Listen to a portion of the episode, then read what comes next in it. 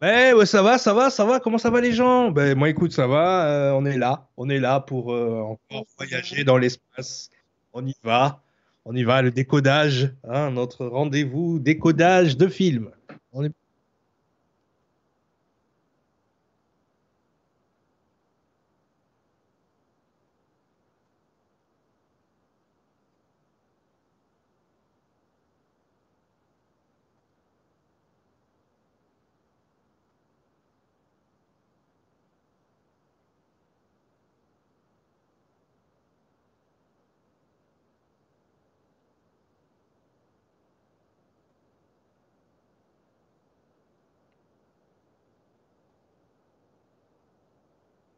Oui.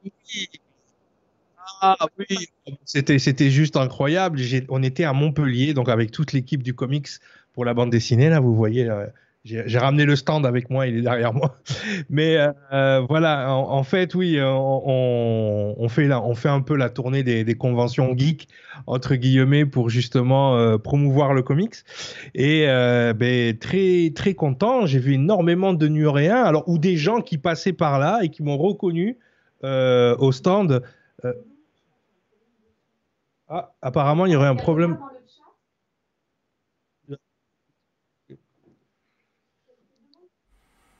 C'est bon, là vous allez m'entendre. Allez, ils t'entendent? On m'entend? Vous nous entendez? Oui, donc comme j'étais en train de le dire, oui, donc on était au TGS de Montpellier et Ouais. Donc on a croisé énormément, énormément de gens euh, euh, ben, qui venaient de Nurea et ou même des gens qui passaient comme ça devant le stand et oh, c'est Cyril là! Oh là, c'était incroyable.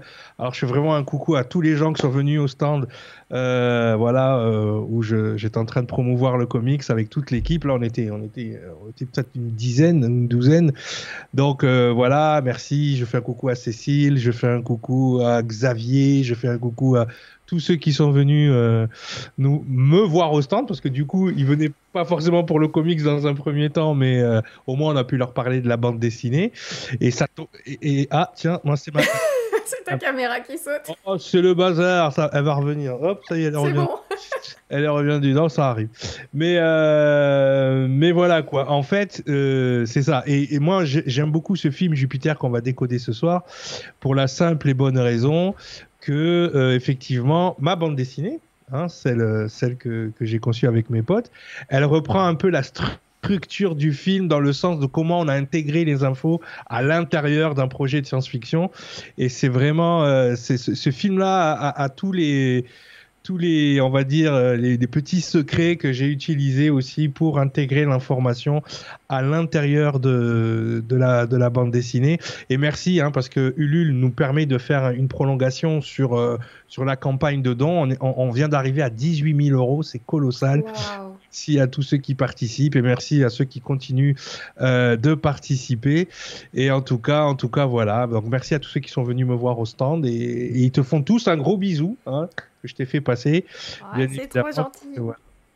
C'est trop gentil. Merci beaucoup Cyril. Donc ce que je disais en début d'émission, vous m'avez pas entendu, c'est normal, j'étais en mute. J'étais en mute pourquoi? Parce que j'ai fait un enregistrement il y a pas si longtemps avec Romain Priou.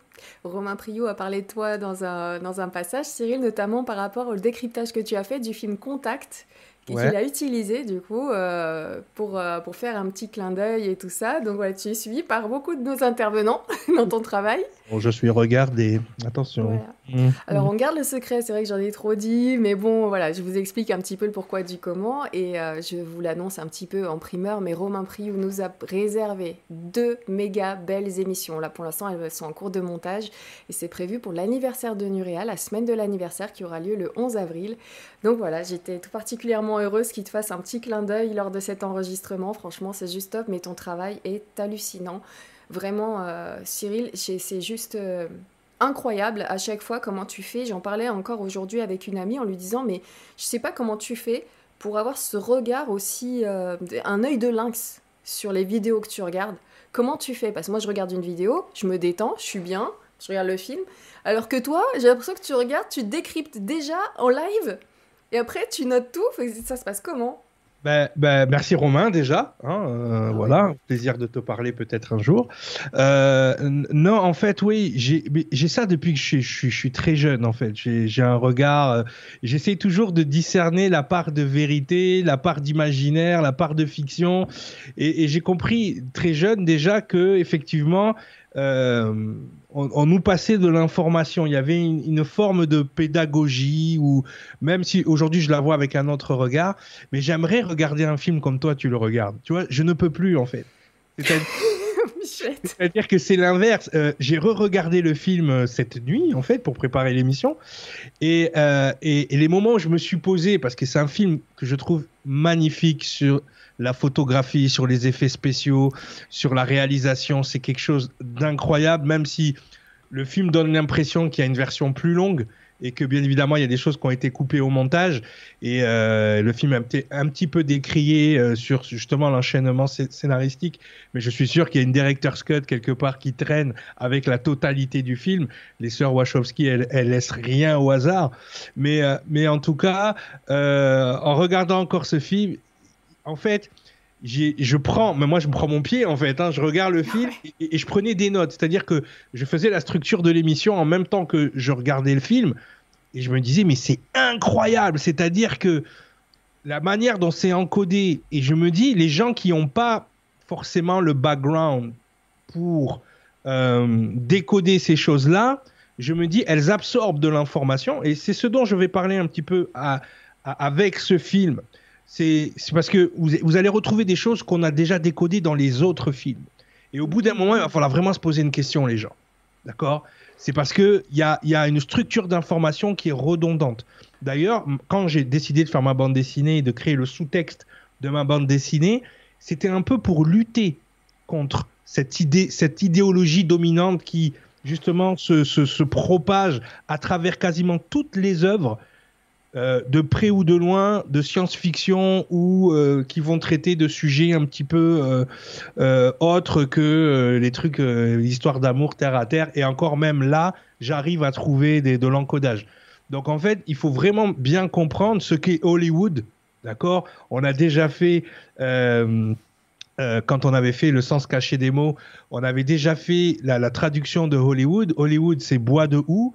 en fait, le bois de houx, c'était ce que les, les druides, ils avaient pour annoncer les nouvelles, ils avaient la baguette magique, justement le abra.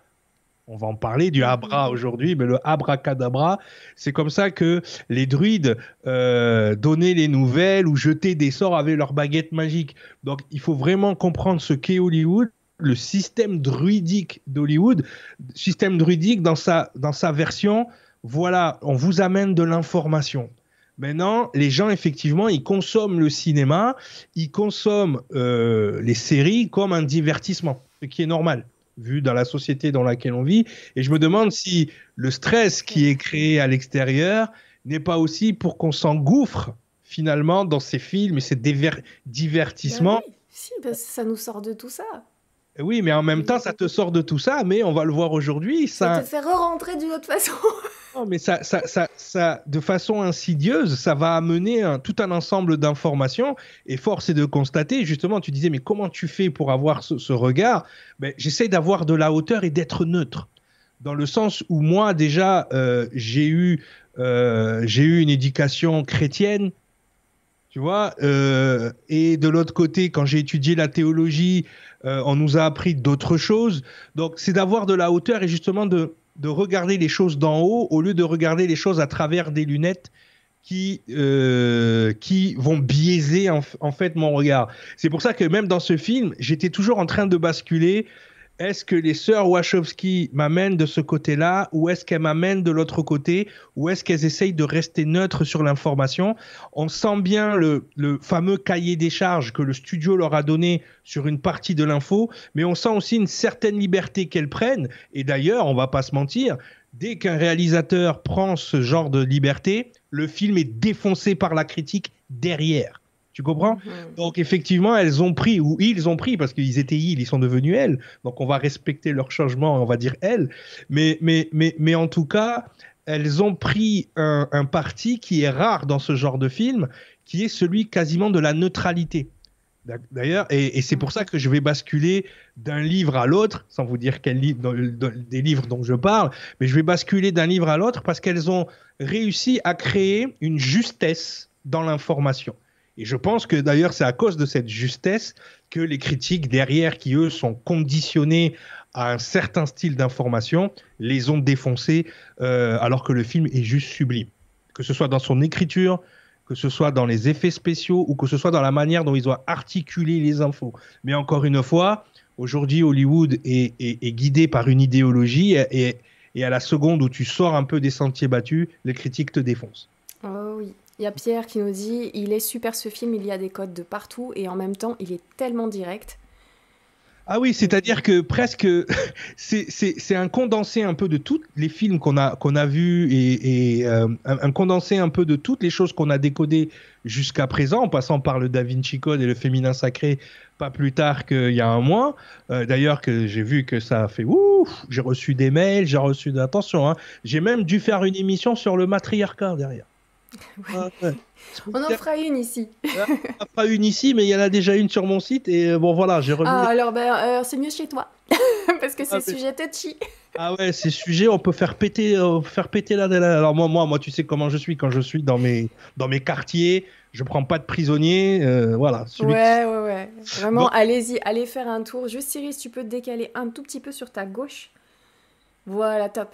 Voilà pour la, pour la pastille ça sera mieux. Donc, je reviens à l'antenne. Les amis, installez-vous confortablement. C'est ce que je vous disais en tout début d'émission quand euh, j'étais encore en off, en mute. Installez-vous confortablement, ça va saigner du nez. Ça va être cool, ça va être sympa. On va se sortir un petit peu là pour le coup de tout notre train-train et tout ce qui se passe aujourd'hui, de bien ou pas bien. En gros, voilà, gros lâcher prise là et on se laisse embarquer. Cyril, je lance le partage d'écran avec toi à côté. Ah, S'il y, a des questions, je te les garde de côté pour la fin de l'émission. Mais sinon, Hop, attention, une feuille, un stylo. Et, euh, vous faites des, annotations. Et il y avait quelqu'un qui avait dit qu'elle n'avait pas encore vu le film. J'ai oublié ton, pseudo là tout de suite. Je suis vraiment désolée. Je l'avais partagé à l'antenne. Et mm. qu'elle était ravie de pouvoir le lancer après le décryptage. Je me demande comment tu vas voir ça maintenant. Mais effectivement, et, c'est vrai que moi, la première fois que j'ai vu ce film, j'ai tout décodé du premier coup. C'est-à-dire que première fois que je le vois, je pense qu'on est en 2015. C'est en 2015 que le film sort. Et c'est vraiment juste euh, quand je démarre, moi, mes vidéos sur ma chaîne YouTube, à l'époque, qui s'appelait Il y était une fois le monde. Et, j'avais été scié parce que j'ai sorti ma vidéo justement sur euh, la génétique et les, et les cycles d'incarnation et ce genre de choses-là. Ah, elle est géniale, celle-ci. D'ailleurs, je l'avais refaite sur, euh, sur à l'époque, c'était. Euh, sur ton site, sur l'Arche du Savoir, tout est beaucoup plus complet, bien expliqué. Comme tu dis, tu prends le temps. Et accrochez-vous, les amis. Je vous invite vraiment, euh, si vous vous sentez la force, c'est pas pour tout le monde le site de Cyril. Donc l'Arche du Savoir, vous avez le lien en barre d'infos, juste sous la vidéo. c'est l'archedusavoir.com ou .fr ou les deux? Euh, archedusavoir.com. archedusavoir.com.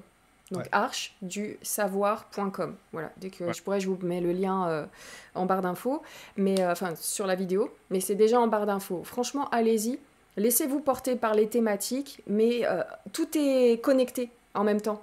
Donc, et de toute façon, dans les vidéos, tu, tu, mets bien ça, de, tu présentes ça de la bonne façon, ce qui fait qu'on peut facilement prendre la première information, ensuite on suit avec les autres. C'est souvent en pack, en, en coffret. Donc voilà, c'est vraiment top. Il y a des packs cohérents pour avoir euh, mm. des compléments d'infos.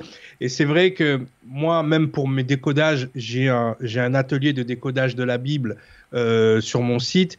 Mais c'est parce que je n'ai pas de regard religieux euh, sur ce livre j'arrivais à décoder. Et justement, dans ces vidéos-là, je parlais de choses. Et quand j'ai vu le film tout de suite après, j'étais choqué parce qu'il mettait en image ce que j'avais raconté dans cette vidéo.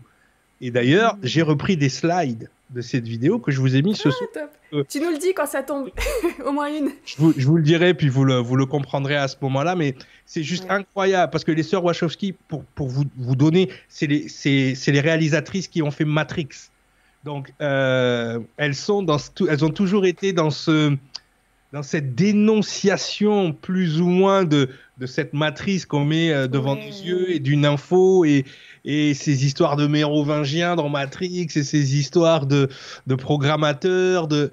elles, sont, elles ont toujours été dans, dans cette optique-là, que ce soit aussi dans euh, Cloud Atlas, qui sera certainement un des films qu'on va décoder aussi, mais elles ont toujours été dans cette mouvance, et c'est vrai qu'elles ont mis à l'image ce que moi j'expliquais sur le plan de vue, on va dire, un peu plus métaphysique, ou voire même euh, d'évolution génétique. Donc là, justement, on va déjà présenter le film dans un premier temps. Vous voyez déjà, la, la, la ne serait-ce oui, que... on est dessus. Et merci énormément à Béa de m'avoir partagé le lien de Cyril. Merci beaucoup. Vous Merci. le voyez à l'écran. Merci Béa. Donc voilà, hein, vous- déjà vous voyez au niveau des couleurs, au niveau de, de la chaleur, de, de l'image, c'est juste incroyable. Ce film est, est un bonbon à regarder. Moi, pour moi, c'est un bonbon, hein, Ouais. ce film-là. Euh, donc voilà. J'ai vu deux fois. Allez, je me tais, je me tais, je t'écoute. Donc Jupiter. Ascending, donc, ou Jupiter, le destin de l'univers en français. Donc déjà, déjà, la traduction en français nous fait perdre tout l'essence du film. Le destin de l'univers, ça n'a pas Mm. trop à voir. Alors, Jupiter Ascending, ça peut être traduit de deux manières. Ça peut être traduit de façon astrologique, donc ascendant Jupiter, d'accord Ou l'ascension de Jupiter sur le terme euh, vibratoire de l'ascension de Jupiter. D'accord? Donc, Ah. effectivement, moi, je m'y connais pas assez en astrologie, puis j'ai pas envie d'avoir tous les gens astrologie ou tous les les, euh, les Madame Irma qui me tombent ouais. dessus euh, après l'émission parce que j'ai dit une bêtise. Donc, je préfère pas m'avancer sur ce que ça veut dire avoir Jupiter en ascendant. D'accord? Donc, ça, je, Mhm. je vous laisse euh, faire des compléments d'enquête en commentaire, euh, parce que de toute façon, il y a toujours un complément d'enquête en commentaire. Euh, D'ailleurs, ça, ça- ça, je voudrais en parler. Les gens, quand vous faites des commentaires, vous, ça vous prend 5 minutes. D'accord? Moi, si je dois répondre euh, au, au- au Pour même expliquer correctement. il me faut 45 minutes. C'est pour ça que je fais des vidéos de 2 heures. Donc moi, ce que je vous Mhm. invite à faire, les gens, c'est d'ouvrir vos chaînes YouTube et faire des vidéos de 2 heures argumentées comme la mienne pour commenter. Comme ça, on peut discuter. Sinon, moi, des trucs genre 2 minutes, euh, je, je, je peux pas. Des fois, je, Ouais. des fois, je. Puis Donc, plus, euh, donc voilà. C'est pas faute de prévenir que sur un développement de deux heures, tu peux même pas tout dire. Parce qu'il manque Vraiment. euh, telle partie, telle partie. C'est, euh, Et en plus, on est en direct.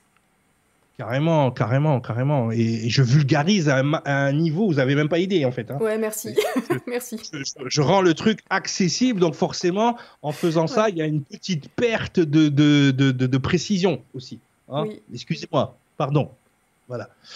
Alors, donc, euh, donc, est un film de science-fiction réalisé par les sœurs Wachowski. Il suit l'histoire de Jupiter Jones, donc Mila Kunis, une jeune femme d'origine russe travaillant comme femme de ménage à Chicago. Elle découvre qu'elle est héritière d'un vaste patrimoine intergalactique. Ouais, ça rigole plus, ok euh, Et possède un potentiel de pouvoir bien au-delà de ce qu'elle aurait pu imaginer. Kane Wise, Channing Tatum, le beau Channing Tatum, euh, un ancien chasseur génétiquement modifié mi-homme, mi-loup, hein, est chargé de la protéger. Ensemble, ils devront affronter la famille royale extraterrestre Abrasax, qui convoite l'héritage de Jupiter, Balem, Eddie Redmayne, Kalik Tupence Middleton et Titus Douglas Booth sont prêts à tout pour s'emparer de la Terre et des autres planètes qui composent cet héritage. Le film mêle aventure, politique intergalactique et romance, offrant une histoire captivante et immersive, malgré des critiques mitigées. Jupiter Ascending est visuellement spectaculaire avec des effets spéciaux impressionnants et des scènes d'action haletantes. C'est vrai que le film, il est juste incroyable. Le rythme est incroyable, des fois peut-être un peu trop rapide pour certains qui voudraient plus de développement, c'est toujours le problème. Quand tu fais trop de développement, les gens vont dire que le film est lent, alors que quand tu... Mais on voit que le film a été charcuté. D'accord? On voit euh, très bien que, je pense que c'est la Warner d'ailleurs qui a sorti le film. Ça, c'est une habitude des studios Warner. Euh, ils veulent, tu sais, ils veulent beaucoup de gens dans les salles de cinéma. Donc, plus, plus la séance est courte et plus ils vont pouvoir faire de séances. Tu vois? Donc forcément, des fois, ils charcutent énormément les films. On sent que à des moments, il y a des cuts, euh, il y a des choses qui ont été coupées, que ça manque de, de, de scènes et de dialogue. Ok, mais en tout cas, moi, j'ai adoré. J'adore quand le ça va vite. Surtout quand il y a, surtout quand l'info est aussi dense. Mais c'est bizarre de dire l'info est aussi dense parce que je sais que la plupart des gens ne captent pas. Donc c'est bizarre. Elle devient dense quand tu la vois, mais si tu, tu peux très bien regarder le film sans avoir le décodage et le décryptage que moi j'en ai fait. D'accord? C'est bien sûr il y a des trucs qui vont venir taper dans la pop culture ou dans la culture euh, religieuse de base. d'accord, et qui les gens vont tout de suite, ah ben ouais, mais en fait lui c'est ah ouais, ah ouais, d'accord. Tu, vas pouvoir avoir ce genre d'épiphanie, mais tu vas pas pouvoir voir exactement quel texte. Moi, tu vois, je, mais c'est un truc de fou, hein. Vous allez le voir tout à l'heure, mais je regardais ça, j'ai dit ah tiens ça c'est dans Matthieu, ah ça c'est dans les Révélations, ça c'est, je, je, savais quel était le passage de la Bible qui était mis en scène à chaque fois. Ça c'est parce que j'ai mon background. Tu vois, j'ai mon regard. J'ai dit, ah tiens, ça c'est la gnose. Ça c'est ceci, ça c'est cela. Ah tiens, ça c'est les hindous. Tu vois, à un moment donné, juste pour rire, parce que c'est pas dans le, c'est pas dans le, dans le, dans le dépliant, mais il y a un conducteur de vaisseau spatial en fait. Il a une tête d'éléphant et il s'appelle Nesh. Ben, comme le dieu Ganesh des hindous, tu vois, il y a même de, y a toutes les divinités qui sont présentes dans le truc et c'est très très, des fois c'est très très drôle. Voilà, donc euh, effectivement, moi j'ai apprécié ce genre de choses. C'est vrai, tu vois, tu vois un, pilote de vaisseau euh, qui s'appelle Nesh, bah, tu fais le rapprochement avec Ganesh automatiquement si tu connais un peu l'histoire des dieux hindous. Donc on y va. Donc Jupiter Jones, la protagoniste, l'héroïne. D'accord? Alors bien évidemment, une héroïne femme. Attention. Ouais, classe. Euh, ouais, déjà. Donc déjà, vous savez sur quoi on s'en va. Quand l'héroïne est une femme, on est toujours dans la représentation du féminin sacré on y est. C'est Jupiter Jones, de la même manière que Audrey Tautou dans Da Vinci Code, hein, est le, féminin sacré? Mais là, on est sur la même chose. D'ailleurs, on est toujours sur le même style de petite, euh, petite, euh, petite dame. Là, c'est toujours les mêmes. Elles ont toujours le même look. Mais en tout cas, voilà, Jupiter, Jupiter Jones est la protagoniste du film Jupiter, le destin de l'univers réalisé par les sœurs Wachowski, sorti en 2015. Jupiter est incarné par Mila Kunis. Immigré russe, Jupiter vit à Chicago, donc ce qu'on a vu tout à l'heure. Sa vie bascule lorsqu'elle découvre l'existence d'extraterrestres. Donc, moi, je me suis attardé, forcément, vous le savez, je m'attarde toujours sur le prénom de l'héroïne. Oui, c'est vrai. Hein? D'accord Donc, effectivement, et là, ce prénom, euh, mine de rien, est très, très lourd en symbologie, très, très lourd en astrophysique Hein, puisque on parle de la plus grosse planète de notre système solaire, c'est pas pour rien, planète gazeuse au demeurant. Donc, et l'un des plus grands dieux de l'histoire des dieux, hein, surtout chez les, euh, chez les Romains, euh, puisqu'il est rattaché à Zeus chez les Grecs. C'est Zeus. ok? Donc, c'est le dieu des dieux. Donc, ça, c'est très important là-dessus. ok? Bien comprendre. Donc Jupiter, fils de Saturne, Jupiter est le roi des dieux et des hommes et il correspond à Zeus, des Grecs, dont il a hérité de, de, nombreuses légendes. Il figure dans la triade d'abord honorée par le Quirinal, puis sur le Capitole qui comprenait Jupiter, Junon, son épouse, et Minerve, sa fille. Donc tout de suite, hein, dès qu'on sort de Jupiter, hein, on sort de la cuisse de Jupiter, on arrive immédiatement sur Junon, son épouse, et Minerve, sa fille, et Déméter et compagnie, et toutes les, les déesses qui, qui s'en suivent. Donc effectivement, il n'y a pas de choc, du coup, à voir une protagoniste féminine, et en plus qui mhm. s'appelle Jupiter, parce que son papa, bizarrement, était euh, un astronome, il adorait regarder les étoiles. Bon, il se fait tuer quand elle est encore dans le ventre euh, de sa maman, mais euh, voilà, pour pas tout vous spoiler non plus. Mais, mais voilà, donc Jupiter, le, le, terme, le prénom de, de la protagoniste n'est pas un hasard et on va le voir tout le reste du film. D'accord? Donc, c'est très important. De, de, il faut toujours faire ce petit. Quand vous voyez un film comme ça, vous prenez le prénom de l'héroïne, Hein, rappelez-vous, dans Da Vinci Code, elle s'appelait Sophie, hein, l'héroïne, et Sophie, hein, la Sophia ou la Pistis Sophia chez les gnostiques, c'est le savoir. C'est celle qui sait, c'est celle qui est à gauche de Dieu. Il y a le, et, à droite de Dieu, il y a le Christ. Donc voilà, toujours la gauche et la droite. Ah tiens, en politique, c'est pareil. si tu regardes bien, les droitards sont un peu plus chrétiens, les gauchos sont un peu plus lucifériens. Eh oui, c'est comme ça. Eh oui toujours pas. Ça se transpose partout. Ah, partout, partout. Ça, c'est une translation en fait, et c'est pour ça que c'est important de bien comprendre, et on va en parler tout à l'heure, que ces translations-là, il n'y a pas 20 000 translations dans notre intellect. Il y en a deux.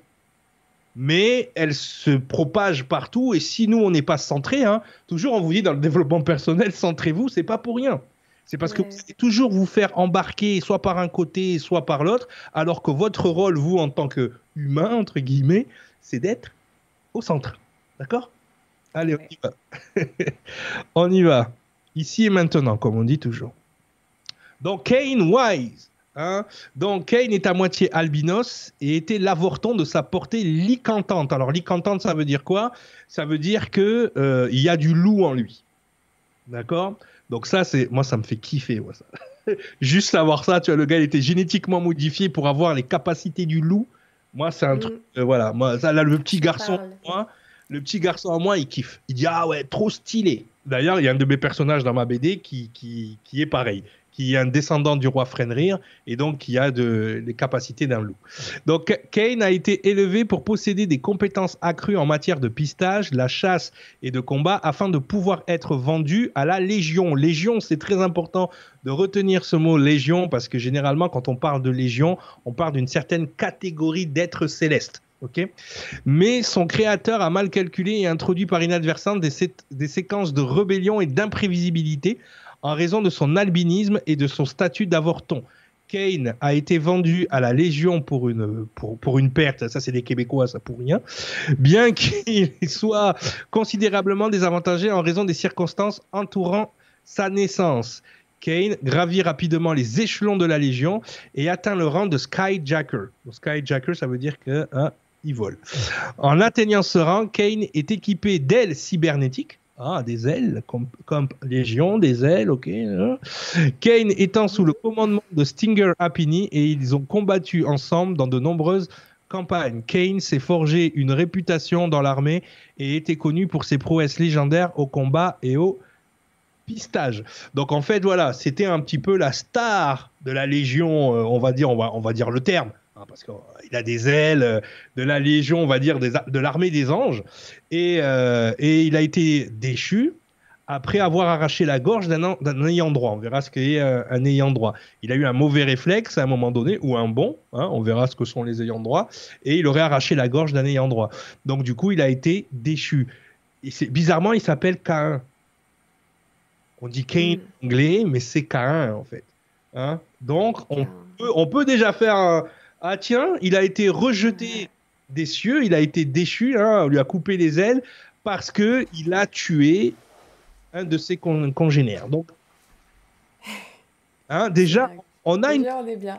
Déjà, j'ai envie de revoir le film. Juste avec ça. on a déjà une petite touche, donc il s'appelle, bon, ils disent Cain, mais en fait c'est Cain. hein.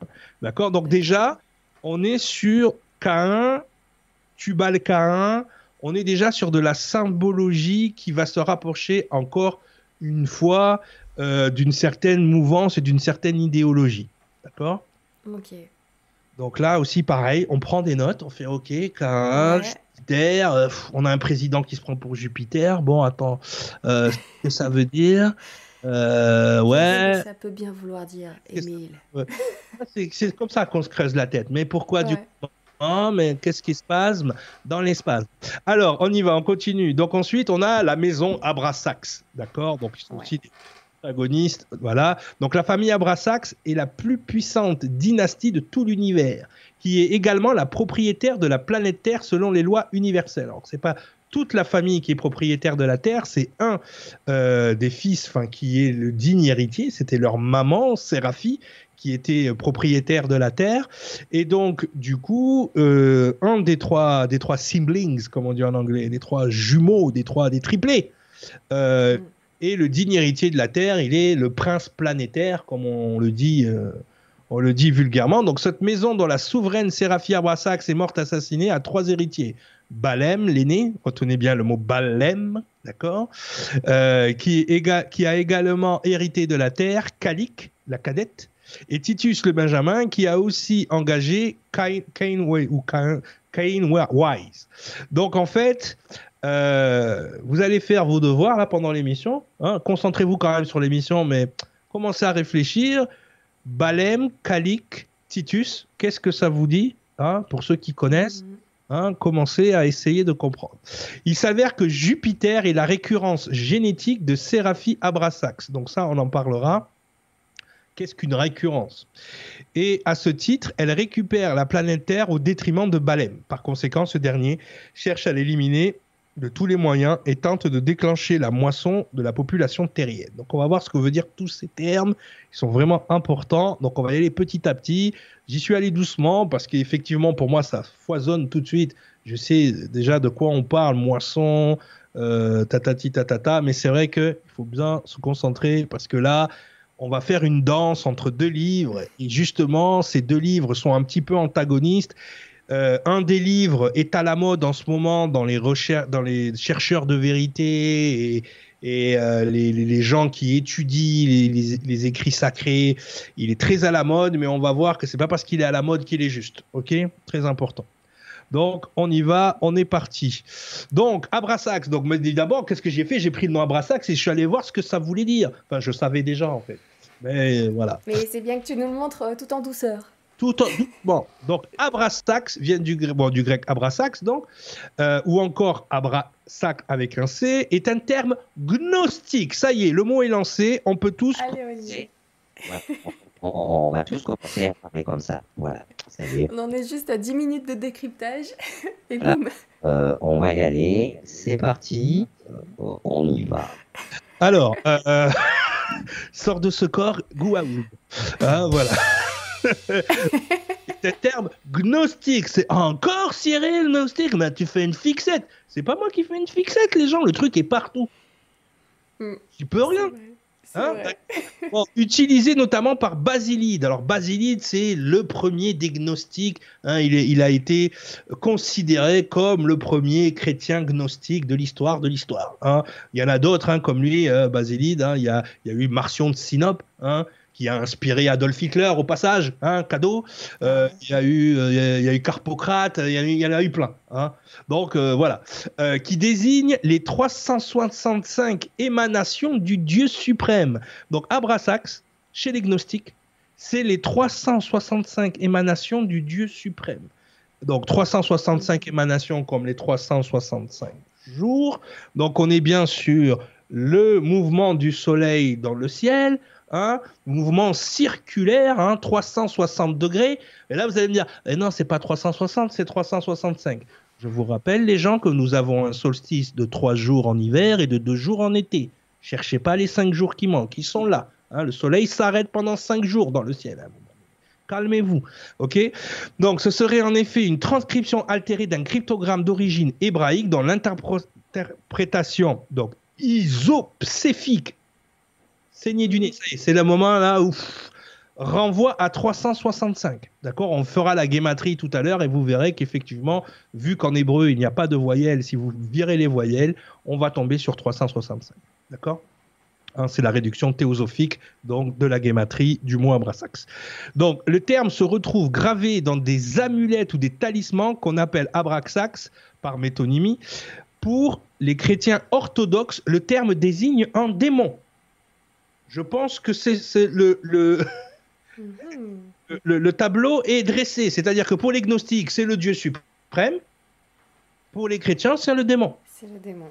Et voilà. Ah et voilà. Alors, on va voir comment ça se passe. Ah, Alors. Je t'adore.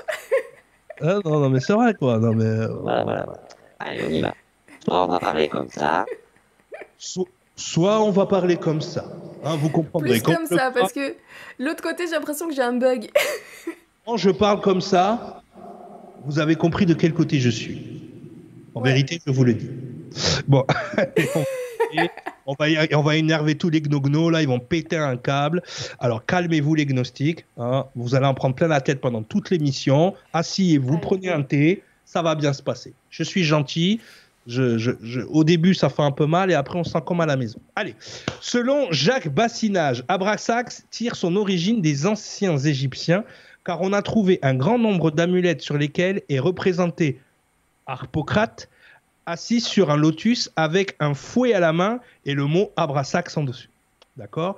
Ce serait un cryptogramme d'origine hébraïque écrit initialement sur deux lignes, Abra et Xas, qui, lu en boustrophédone hébraïque, cherchez pas, boustrophédone hébraïque, font abraxax, c'est-à-dire que Dieu, Abra, protège. Boum. Donc, vous voyez le logo. Alors déjà, on, va regarder les amulettes. C'est très intéressant. Sur nous, nous, surtout, je vous fais un petit indice, pour nous en tant que Français.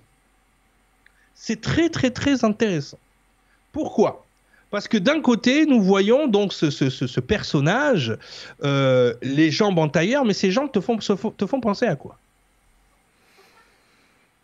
Regarde bien. Ah, rien. Voilà, tout de suite. non euh. Tu- Ça me fait pas penser. à Moi, je vois un- les serpents. C'est un peu. Ah, mais oui, d'accord. Ah ouais, ok. Ouais, j'ai un écran petit. Voilà. Mais oui, ah oui, d'accord. D'un- Ouais, côté, une il tête de canard ou un serpent. Ouais, ouais. D'un côté, il a, Euh. il a un fouet qui ressemble fortement à un compas. Je dis ça, je dis rien. Hein de l'autre côté, il a un bouclier. Alors, il faut savoir que la symbologie du bouclier, Ah en règle générale, c'est euh, pour les gnostiques, c'est Ayo, c'est Yahvé. D'accord? C'est le, le bouclier, euh, le bouclier de Salomon. hein. c'est le bouclier qui pro- Dieu protège. Tu vois? Ouais. Voilà. Et euh, tu vois, c'est vraiment ce que veut dire Abraxax, Dieu protège. Et ensuite, on a une tête de coq. Ça vous, ra- vous rappelle rien, la tête de coq? Bah, la France. Ah. Quoi Quoi On serait gouverné par des gnostiques? J'ai pas dit ça. C'est toi qui l'as dit, Nora. Allez, on y va. Moi, j'ai pas dit ça. Pourquoi les Romains nous appellent Gallus? Gallus qui veut dire les poulets. Ah, salut poulet. C'est parce que les Romains, quand ils sont arrivés, ils ont vu les, les Gaulois. Euh, on s'appelait pas les Gaulois d'ailleurs, surtout pas moi, mais les, gens qui vivaient ici ne s'appelaient pas les Gaulois. Et les, Romains, ils sont arrivés, ils ont fait salut poulet. Et c'est resté. Voilà. Donc le coq nous représente depuis. ça vient de Gallus en latin. Hein, tu comprends? Salut poulet. Donc voilà. Donc je vous laisse là-dessus. Bon, on est sur de la symbologie. On voit un homme, enfin une figure euh, humaine à- en bas, et on voit une figure humaine mais à tête de loup. Ça vous rappelle pas Kane, notre protagoniste, oui. qui est, eh oui, un. Cain. Ah oui, Cain, Cain, Cain. Bon, allez, on y va. Donc, les basilidiens, hérétiques du deuxième siècle, d'accord, auraient utilisé le terme pour désigner l'ensemble des ions. Alors, pour ceux qui ont lu le Nag Hammadi, pour ceux qui ont lu les rouleaux de la mer morte, pour ceux qui ont lu la gnose, hein, tout simplement, on parle de ions. Les ions, ce sont des émanations divines. hein. C'est un niveau de divinité, c'est les ions. hein. Ils sont là depuis des ions, c'est-à-dire ils sont très vieux en plus. Tu vois? Qui sortent, de génie. Alors, génie dans le sens esprit. On sait que le mot génie vient du mot jin, d'accord, qui veut dire esprit, d'accord, mais aussi créateur de gènes. Ah, intéressant, généticien. Hein, les djinns, les gènes, c'est la même étymologie. D'accord? Ou ange qui présidait aux 365 cieux. D'accord? On est toujours sur ce délire. D'autres interprètent le terme comme étant le Dieu suprême, mais ce n'est pas conforme à la doctrine de Basilide. Donc Basilide, il n'était pas encore dans ce délire. Hein? Ouais. C'est venu après, ça, le fait que c'était euh, que cette divinité était la divinité. Ok? Les termes Abraxax composés de sept lettres fait référence donc dans le système gnostique aux sept planètes et par extension aux sept archanges, aux sept péchés capitaux, aux sept jours de la semaine, etc., etc. D'accord? Décomposé selon le système grec de numérotation A1, B2, R100, X60, S égale 200, puis additionner les sept lettres du terme donnent le nombre de jours de cycle annuel, soit 365 jours. Par une logique semblable à celle de la, de la grande année, il pourrait être le symbole de la totalité de la création, du cosmos, de la connaissance, c'est-à-dire gnosis. Ok? Donc là, on est dans la cosmogonie, les gens. Ok? On est dans le livre du Rancia. Là, on est d'ailleurs Jupiter Ascended. On dirait que ce film sort du livre du Rancia. Pour ceux qui connaissent la cosmogonie du Rancia, on dirait que le film sort de là. C'est, on est en Pas plein. du tout, faudra que tu refasses une émission là-dessus. Ouais, ouais, ouais, ouais, c'est un livre, tu sais. Bon, moi, je l'ai lu parce que ça m'intéresse, tu vois, mais il n'y a pas d'auteur, tu sais pas qui a écrit ce machin-là. Euh, par contre, c'est très précis, c'est bizarrement Mhm. très précis, euh, ça mais m'intéresse là. ça, ça reste à étudier. Moi, je suis toujours en étude du bordel, je sais ah pas. bon, alors on va attendre. on va- Garde-le nous au chaud d'ici 2-3 ans alors. Tu sais, quand je n'ai pas de certitude, après, je mets de côté, Ouais, mais ouais, euh, tu vois, je, je m'intéresse. Au lieu de dire, ouais, mais ça, c'est. c'est parce qu'il y en a plein qui vont te dire, ouais, mais non, mais ça, c'est n'importe quoi. Ils l'ont pas lu, c'est pas vrai. Mm. Tu vois Donc euh, voilà. Selon Saint Jérôme, Abraxas correspondait au nom mystique caché de Mitra ou du soleil. Donc ça, vous savez de quoi on parle si vous avez regardé nos émissions où je vous ai montré l'énergie christique justement qui se c'est qui naît de la Vierge qui arrive et, le roi lion qui a le baiser de la mort en scorpion et qui meurt pendant trois jours euh, pendant l'hiver et qui ressuscite le 25 décembre hein. ça c'est des choses qu'on voit dans énormément de divinités et la dernière en date étant Jésus de Nazareth à qui on a affublé cette information païenne et gnostique qui ne lui appartient pas en fait il n'y a rien qui dit dans la Bible qu'il est né le 25 décembre. Ça, ce sont des choses qui ont été rajoutées par Constantin, justement dans ces, informations païennes, pour ne pas choquer son peuple euh, paysan, son peuple romain, hein, basé sur les rituels païens. Ils ont créé un écuménisme au concile de Nicée, où on a mélangé le christianisme et le paganisme, ce qui donnera plus tard la religion catholique, qui pour moi est pire que la gnose elle-même. Alors, euh, on peut faire une petite pause Juste, faut que je dise parce que je, vais être frustrée.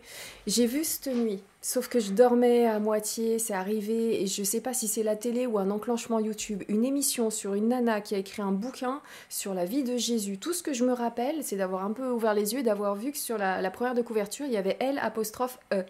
C'est tout. J'y pense maintenant. J'ai pas réussi à, trouver exactement qui c'était cette personne, mais elle a écrit des milliers, des milliers, des milliers de pages. En gros, il y a, tellement de pages que c'est impossible qu'elle l'ait qu'elle réalisé en seulement 4 ans. Il aurait fallu peut-être 20 ans pour euh, écrire ce bouquin-là. C'est toute la vie de Jésus. Ce qui est hallucinant dans cet ouvrage, c'est qu'elle donne des, sites, des lieux de sites que, dont personne n'était au courant. Elle a écrit ça vers les années 40, 50, euh, dans les années 40 du coup. Et, elle, donne des lieux de sites. Il y a, il y a eu, euh, genre, je sais plus, 20 000 vérifications qui tombent juste. on peut écrire, imaginer.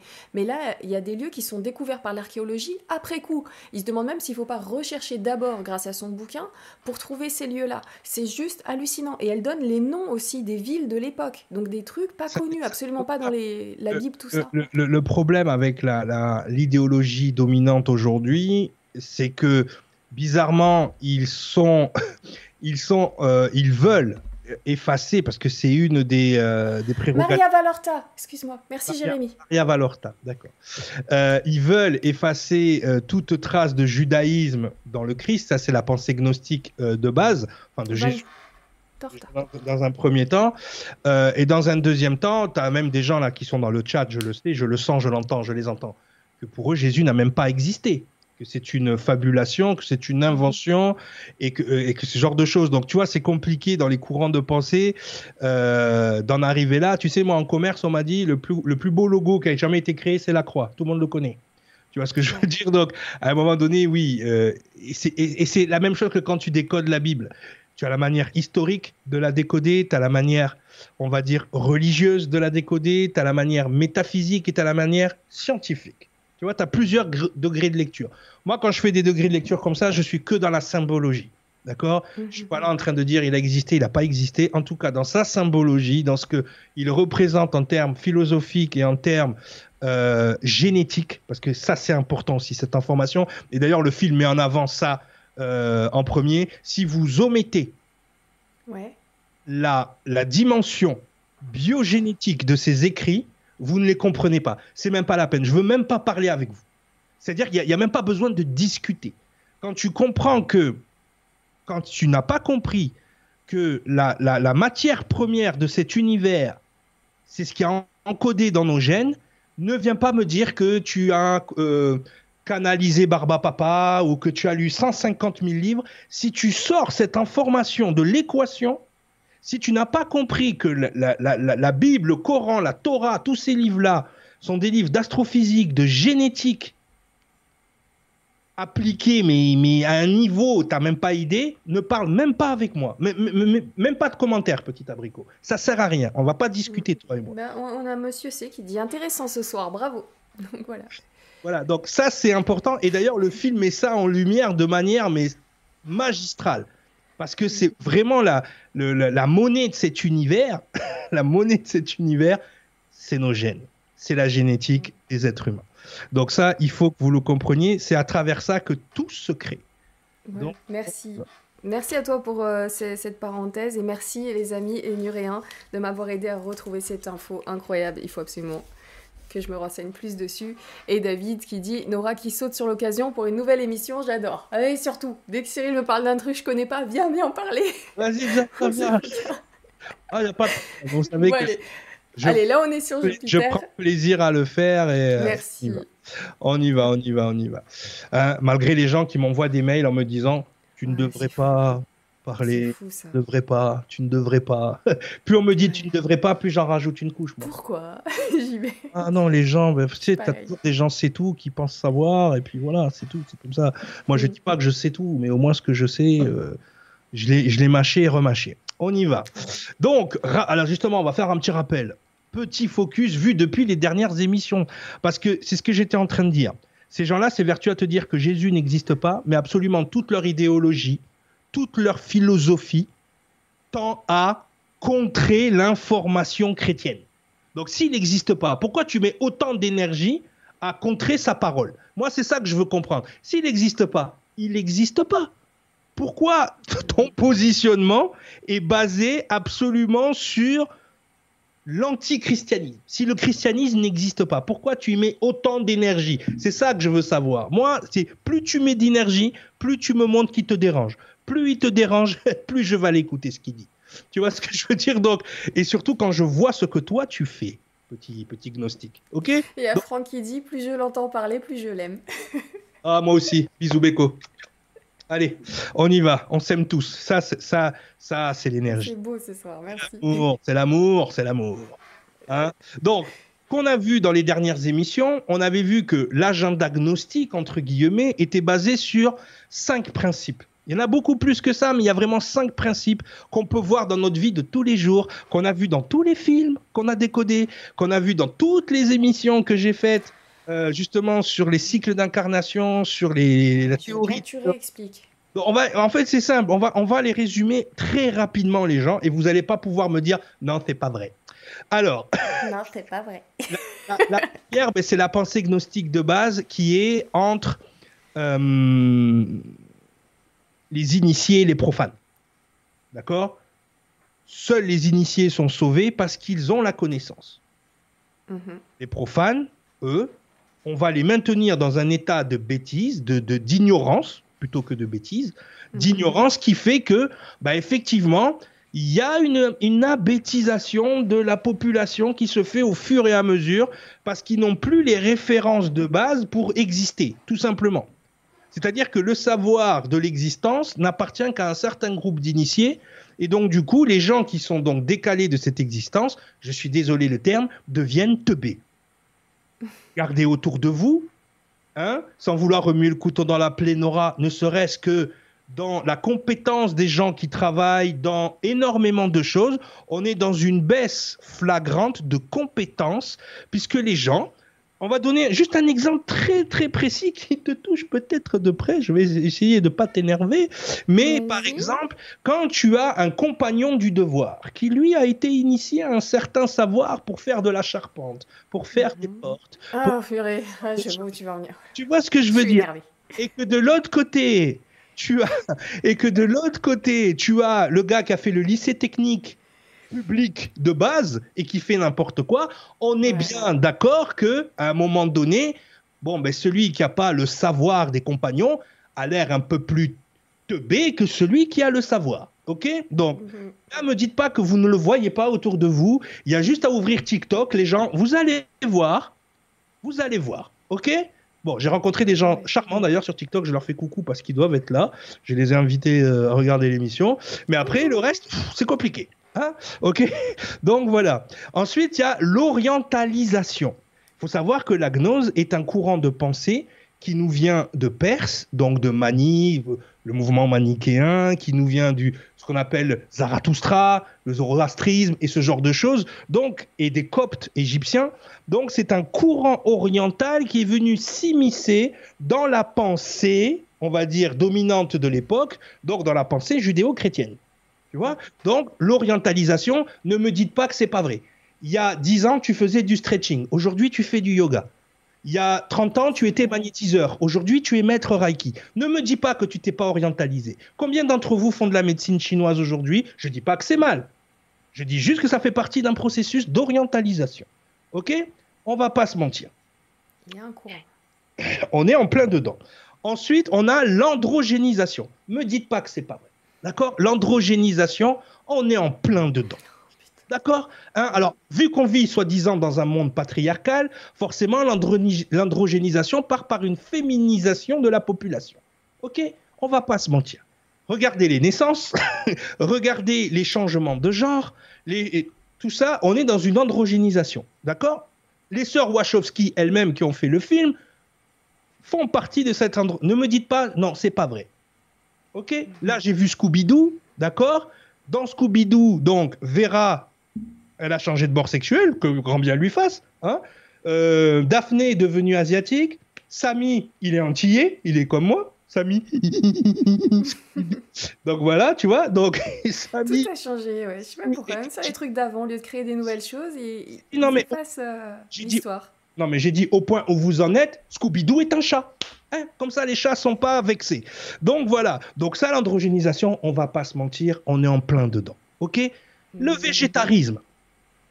Le végétarisme. Arrête, ah, je te vois manger ton tofu, homme quinoa, je t'ai vu. D'accord? Donc, effectivement, le végétarisme, pareil, prend des proportions. Alors, moi, je, n'ai rien contre ça. Je trouve, euh, au contraire, que sur un plan de vue santé, ça peut être très bien. Sur un plan de vue euh, on va dire, pour la maltraitance des animaux, c'est très bien aussi. Maintenant, ah Quand, quand, ça devient le fruit d'une idéologie, c'est pas pareil. Tu comprends ou pas? Ouais. Ok Voilà. Et ensuite, on a ce qu'on appelle la néopaganisation. Donc, c'est un retour aux vertus païennes, aux vertus de la terre. Eh, je suis le capitaine Aquitaine, j'ai le sang de la terre qui coule dans mes veines. D'accord? Donc, effectivement, ceux qui connaissent. Il faut être bien sûr, Christian. Voilà. Il y en a qui vont rigoler parce qu'ils savent de quoi je parle, c'est une private joke. Donc, à partir de là, à partir, il y a une néopaganisation, il y a un retour en arrière, donc aux énergies de la terre-mère, d'accord En retour en arrière, alma mater, on l'avait vu dans une émission. Alma mater, la mère nourricière, d'accord Mater, d'où vient le mot matriarcat. Donc on est un retour à la néopaganisation. Non, je vous vois courir tout nu dans la forêt, habillé en druide. Là, je vous vois tous.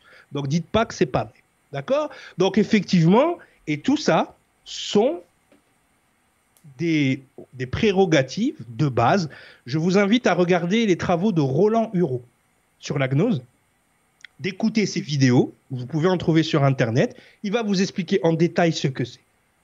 Pas besoin... Tu peux rappeler le, nom? Roland Hureau. Ok. Roland Hureau. Voilà. Donc, effectivement, quand vous écoutez ces vidéos, ben, vous dites, OK, j'ai compris. je capte le monde dans lequel je vis. Je capte, et c'est pour ça, les gens, dans tous les films qu'on a décodés, ces éléments étaient là. D'accord? Donc, moi, je ne suis pas en train de dire c'est bien, c'est pas bien, même si j'ai mon avis et que vous le sentez dans la passion que j'y mets.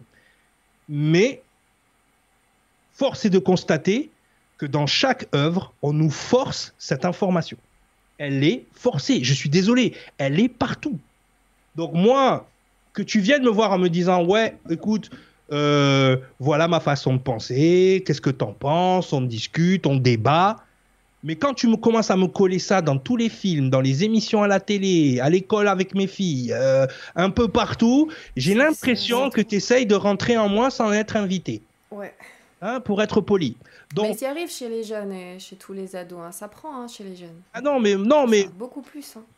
C'est en fait, c'est pas le souci. C'est pas le souci. Le souci, c'est cette façon insidieuse de faire les choses. Moi, rien que cette manière de faire, je suis désolé, je vois un serpent. Tu vois? Et cette manière insidieuse de faire les choses, d'accord, euh, m'indique déjà le positionnement de ces personnes. C'est-à-dire, il n'y a rien de frontal, c'est tout est caché, tout est sous état de conscience modifié. On va l'appeler comme ça. Mhm. D'accord? Mais c'est comme euh, TikTok euh, qui a été analysé et en fait ils ont vu que ça, à chaque fois qu'on cliquait, ça, fait, ça te faisait, mettait du bien-être, enfin les hormones de. Je sais plus, oui, si ça te un shoot de dopamine chaque un shoot de dopamine, voilà, et que tu peux plus t'en passer. Et un cerveau de, de jeune adolescent est fini de se former complètement qu'à 25 ans. Et eux ils adorent ce shot de dopamine et ils peuvent plus s'en passer. Ils ont essayé de faire ça sur les souris à équivalence. La souris, elle préfère mourir euh, en cliquant que de partir euh, de, la zone et d'aller manger. Oui, oui, carrément. Et comme ça, après, ils contrôlent aussi ce que tu vois en mettant des trucs qui te plaisent, mais en rajoutant d'autres choses, mais ce qui fait qu'ils peuvent changer complètement ta mentalité ou même te rendre dépressif ou autre à l'envie en te proposant des choses comme ça de façon soi-disant aléatoire. C'est le mal de notre siècle. Et d'ailleurs, je me fais un petit peu de pub, je fais un stage stream, justement. Euh, les stages stream que j'ai mis en place, justement, grâce à la neuroergonomie, grâce aux neurosciences, c'est récupérer, libérer et récupérer votre cerveau. Il y a énormément de choses qui sont implantées dans votre cerveau de manière complètement invisible que vous ne voyez pas. Pour vous, ah, je, regarde ça, euh, vous vous imaginez pas parce que c'est inséminé, si tu veux, dans des choses de la vie de tous les jours on à laquelle on, ne se rend pas compte. Donc c'est vrai que moi j'ai eu à cœur justement quand je me suis formé en neuroergonomie de créer ce stage stream. C'est justement pour que les gens récupèrent les curseurs de ce que tu appelles la dopamine, l'ocytocine, l'endorphine, les neurotransmetteurs, parce que ça nous permet aussi de regarder des infos avec beaucoup plus de hauteur et de recul. Si c'est, on va dire, on va dire le terme, si c'est la gnose qui a les mains sur tes curseurs, ben, tout ce que tu vas le regarder, tu vas le regarder à travers ce regard-là. Et donc ton regard est biaisé. C'est ça. Il y a Dominique qui dit c'est une manière de nous hypnotiser pour mieux nous contrôler. Et juste je réponds à euh, Grenet Marc qui dit les souris accro à TikTok. Non, c'est pas à TikTok. C'est qu'en gros ils envoient de la dopamine à chaque fois qu'ils appuient par exemple sur un bouton ou s'ils tournent à droite dans une pièce ou voilà, peu importe. Et eh ben ils vont préférer avoir ce, ce shoot de dopamine par la injecté dès qu'ils font le truc plutôt que d'aller manger. C'est ça. Évidemment, c'est pas TikTok, c'est euh, c'est le shoot. Mais nous, en fait, ils ont simplement reproduit sur la souris artificiellement ce que ça nous fait, nous, naturellement. C'est pour ça que TikTok est étudié et va peut-être disparaître parce que justement, ils se sont rendus compte. Il y, a, deux trucs à TikTok. Il y a l'accaparation d'informations. De, et en plus, c'est un logiciel chinois, donc forcément, les États-Unis, ils flippent un peu. Et après, il y a ce côté. je, ne veux pas être parano. Je me remets à l'écran. C'est moi qui parle. Je fais un petit instant euh, parano. Je ne veux pas être parano, mais je suis assez parano en ce moment. Mais comme par hasard, les Chinois, TikTok, pour leurs ados à eux, il y a un contrôle drastique sur les contenus et c'est que des trucs éducatifs, scientifiques, tout ça. Et nous, c'est euh, ah bah si j'augmentais la taille de mes fesses ou je sais pas quoi, ou truc ou machin, et qui nous crée des complexes et tout ça pour tout le reste de la planète. Il y a un moment, euh, les gars, nous aussi on veut euh, de l'actu scientifique et autres. Et même si tu vas cliquer sur cette actu scientifique, parce qu'à un moment j'ai vraiment bien contrôlé mes, les hashtags, mes recherches et tout ça et ce sur quoi je cliquais, j'avais quand même le reste. Et quand c'est super flippant ou autre, bah, t'es quand même emmené. Enfin, tu, si vous comprenez le truc, c'est on peut vraiment te faire kiffer un métier ou autre chose de façon insidieuse. Ça prend du temps et ils ont tout leur temps. Complètement. Mais cliquez tout leur temps. Depuis le 4 siècle, ils sont sur le projet. Depuis le la, la fin de. ils ont commencé au deuxième siècle et ça s'est installé au quatrième siècle. Et depuis le quatrième siècle, on est là-dessus. D'accord? Donc déjà, c'est et, et, moi je vois bien. Voilà, je vois plein de chercheurs de vérité en plus qui, qui, amènent l'information par ce biais-là. J'ai dit, les gars, ce que vous dites est juste, hein, ça ne remet pas en, question la, justesse de ce qu'ils sont en train de faire, ça remet juste le fait qu'ils sont en retard de 3000 ans. Il y a des choses qui se sont. Il y a eu des mises à jour entre temps. Mais en tout cas, bref, on va y aller. Donc c'était. Il y a JC qui dit euh, Attends, je mets allez, attends, je reviens, juste, je, je reviens à l'antenne, je mets à l'écran. Tous les médias sociaux sont faits pour nous donner un boost de dopamine. Alors, je sais pas si Nuria TV vous donne de la dopamine, mais statistiquement, on est hors cadre. On fait des émissions trop longues, le contenu, Cyril nous fait saigner du nez. On n'est pas dans l'algorithme et justement, on vous. Mais c'est vrai qu'on passe un bon moment. De l'information pour que vos cerveaux aussi s'habituent à reconnaître la source de l'info. Moi, c'est comme ça que je construis. Et s'il vous plaît, vérifiez toutes les infos partagées sur Nuria TV. Important, essentiel. Et venez nous donner vos compléments d'infos lors des émissions. Mais, mais ouais, c'est dingue. Et surtout, quand vous regardez une vidéo et que vous commencez à parler comme ça. c'est qu'il y a un problème. Tu me fais toujours flipper quand tu fais ça, je te jure. c'est de l'exorcisme. Hein, c'est ça, je... hein, euh, on y va. Donc voilà, c'était un petit rappel, juste parce que je voulais me poser, j'ai dit, hé, hey, quand même, Da Vinci Code, blablabla, blablabla, ça, ça, ça. À un moment donné, oh, ça va. Hein moi, je fais pas ces émissions pour vous montrer ça. Je fais juste les émissions pour vous montrer comment décoder. Mais force est de constater qu'à chaque fois qu'on décode, on tombe sur ce petit serpent qui est là. Mmh, Attention. Toujours dans le coin. Il est là dans un coin, il te regarde. Serpentard, il t'a vu. Hein Harry Potter. Allez. je fais un coucou à Ariel qui m'a fait un super décodage d'Harry Potter sur ma chaîne Geek. Hein, si vous voulez le voir, c'est génial. Allez, on y va. Donc, il y a un personnage qui s'appelle Stinger. Ok? Alors, j'aime bien parce qu'il s'appelle Stinger et il élève des abeilles. Tu vois, les Stingers, c'est le dard, en fait. C'est celui qui pique. Tu vois, donc euh, j'aime beaucoup. Et j'ai pris des, moments du film, j'ai pris des phrases du film, et les siennes, elles sont très, elles- sont très, très, très précises sur l'enseignement bah, qu'il veut lui donner à elle, mais surtout sur ce qui s'est passé pour l'humanité depuis des millénaires et des milliers, des milliards d'années. Donc, il il lui dit comme ça Jupiter, laissez-moi reprendre les choses dans l'ordre. Pour commencer, l'humanité ne se limite pas à la Terre. En fait, la Terre n'est qu'une planète colonisée il y a bien longtemps. Le monde d'origine de notre race s'appelle Horus. Oh, ah, comme par hasard. Je dis ça, je dis rien. Et est très loin d'ici. Nous avons colonisé une bonne partie de l'univers connu. Et la Terre, au départ, était peuplée de créatures du genre lézard. Hmm. Ah, on a souvent émis l'hypothèse que sur 4 milliards d'années, il y a dû avoir des hominidés qui Je, basés justement sur le lézard. D'accord? Je vous invite à découvrir très bientôt lors de l'anniversaire de Nuria les émissions avec Romain Priou. Il va y en avoir de l'écaille. Je regarderai ton émission. Si, de toute façon, Oh, tu vas halluciner. mais regardez les gens. De toute façon, si vous, vous prenez votre poing, mettez-le comme ça et regardez votre peau. Si vous voyez pas des écailles, il faut, faut des lunettes. Eh oui. Votre système de cicatrisation ne vient pas de la poule. D'accord? Ok? Bon. Alors, Ça, c'est dit. alors, avons exterminé pour pouvoir. un- un- un- voilà, donc, du genre bizarre que nous avons exterminé pour pouvoir installer une colonie. D'accord? Donc, en fait, eh oui. hein. Je suis en train de zoomer sur ma main. Alors, attends. Ah ouais, effectivement, j'ai des écailles. Bah non. Et si tu regardes bien ta peau, là, ça fait des écailles. Si tu regardes bien, bien, bien longtemps, ça fait des écailles. Tu verras. Il faut mettre de la crème Nivea, il n'y a plus d'écailles. Il n'y a plus d'écailles. Donc, il lui dit, il lui dit, la Terre a été inséminée par Abrasax Industries, carrément, Industrie, il y a 100 000 ans. Puis, nous avons mêlé l'ADN humain à celui d'une espèce indigène, donc qui était déjà sur la Terre, pour favoriser votre reproduction sur cette planète. Donc, ils ont mélangé, ils ont mêlé l'ADN humain, donc le leur en fait. Quand ils sont arrivés, c'était des humains. Ils l'ont, ils l'ont, ils l'ont collé avec l'AD d'une espèce indigène de la Terre, donc qui n'était pas humaine. Ah, ça veut dire que notre humanité ne vient pas d'ici, mais elle vient des étoiles. Très intéressant hein, pour favoriser votre reproduction sur cette planète. Donc ça, on en a parlé dans l'émission, là, je vous ai même mis les vidéos qu'on a fait avec Nora. Donc savoir décoder les symboles, la théorie des deux humanoïdes. Donc il y aurait deux espèces qui coexistent sur cette planète, les humains et une autre race qui viendrait de ces races indigènes. D'accord? Donc pour vous la faire rapide, en fait, il y a, il y a- il y a trois styles d'hominidés. Il y a, au début, il y en a deux.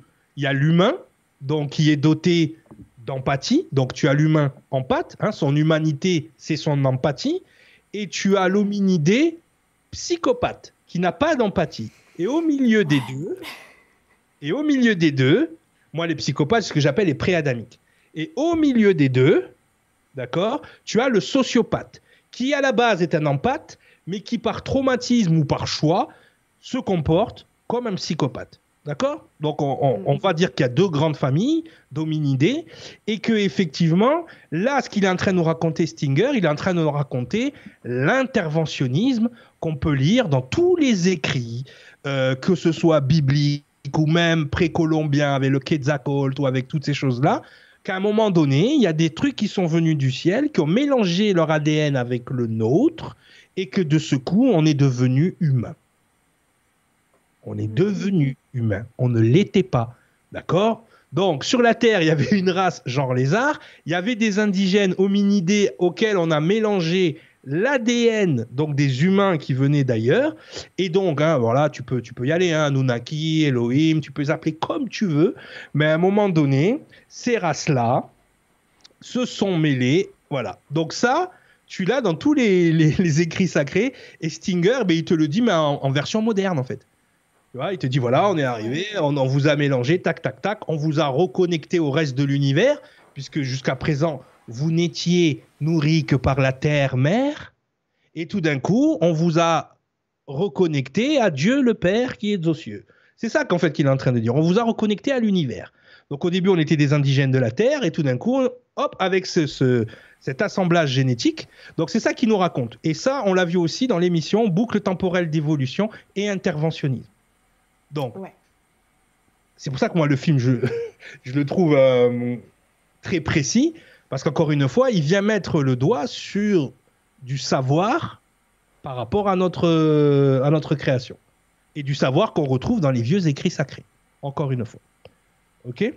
Donc, ça, on y va, on continue. Donc, rappelez-vous, on avait fait, ça c'est ça c'est un vieux slide qu'on avait fait, je crois que c'était dans l'émission sur les deux races, où on- là où je vous montrais la genèse biblique, en fait, entre les hominidés, l'énergie de Yahweh, si vous voulez, Euh, de Yahweh, on dit pas Yahweh, on dit YHVH, hein. Euh, le, té- le tétragrammaton, hein, Aleph, Dalet, Mem, Adam est créé grâce au sang de la nouvelle alliance entre les deux génétiques. Ok? Ça, vous le retrouvez aussi sur les tables sumériennes, d'accord? Le mélange des deux ADN avec les dieux en haut et les petits humains en bas. D'accord. Donc ça, pareil, vous le retrouvez. Comme je vous dis, c'est une information qui est redondante.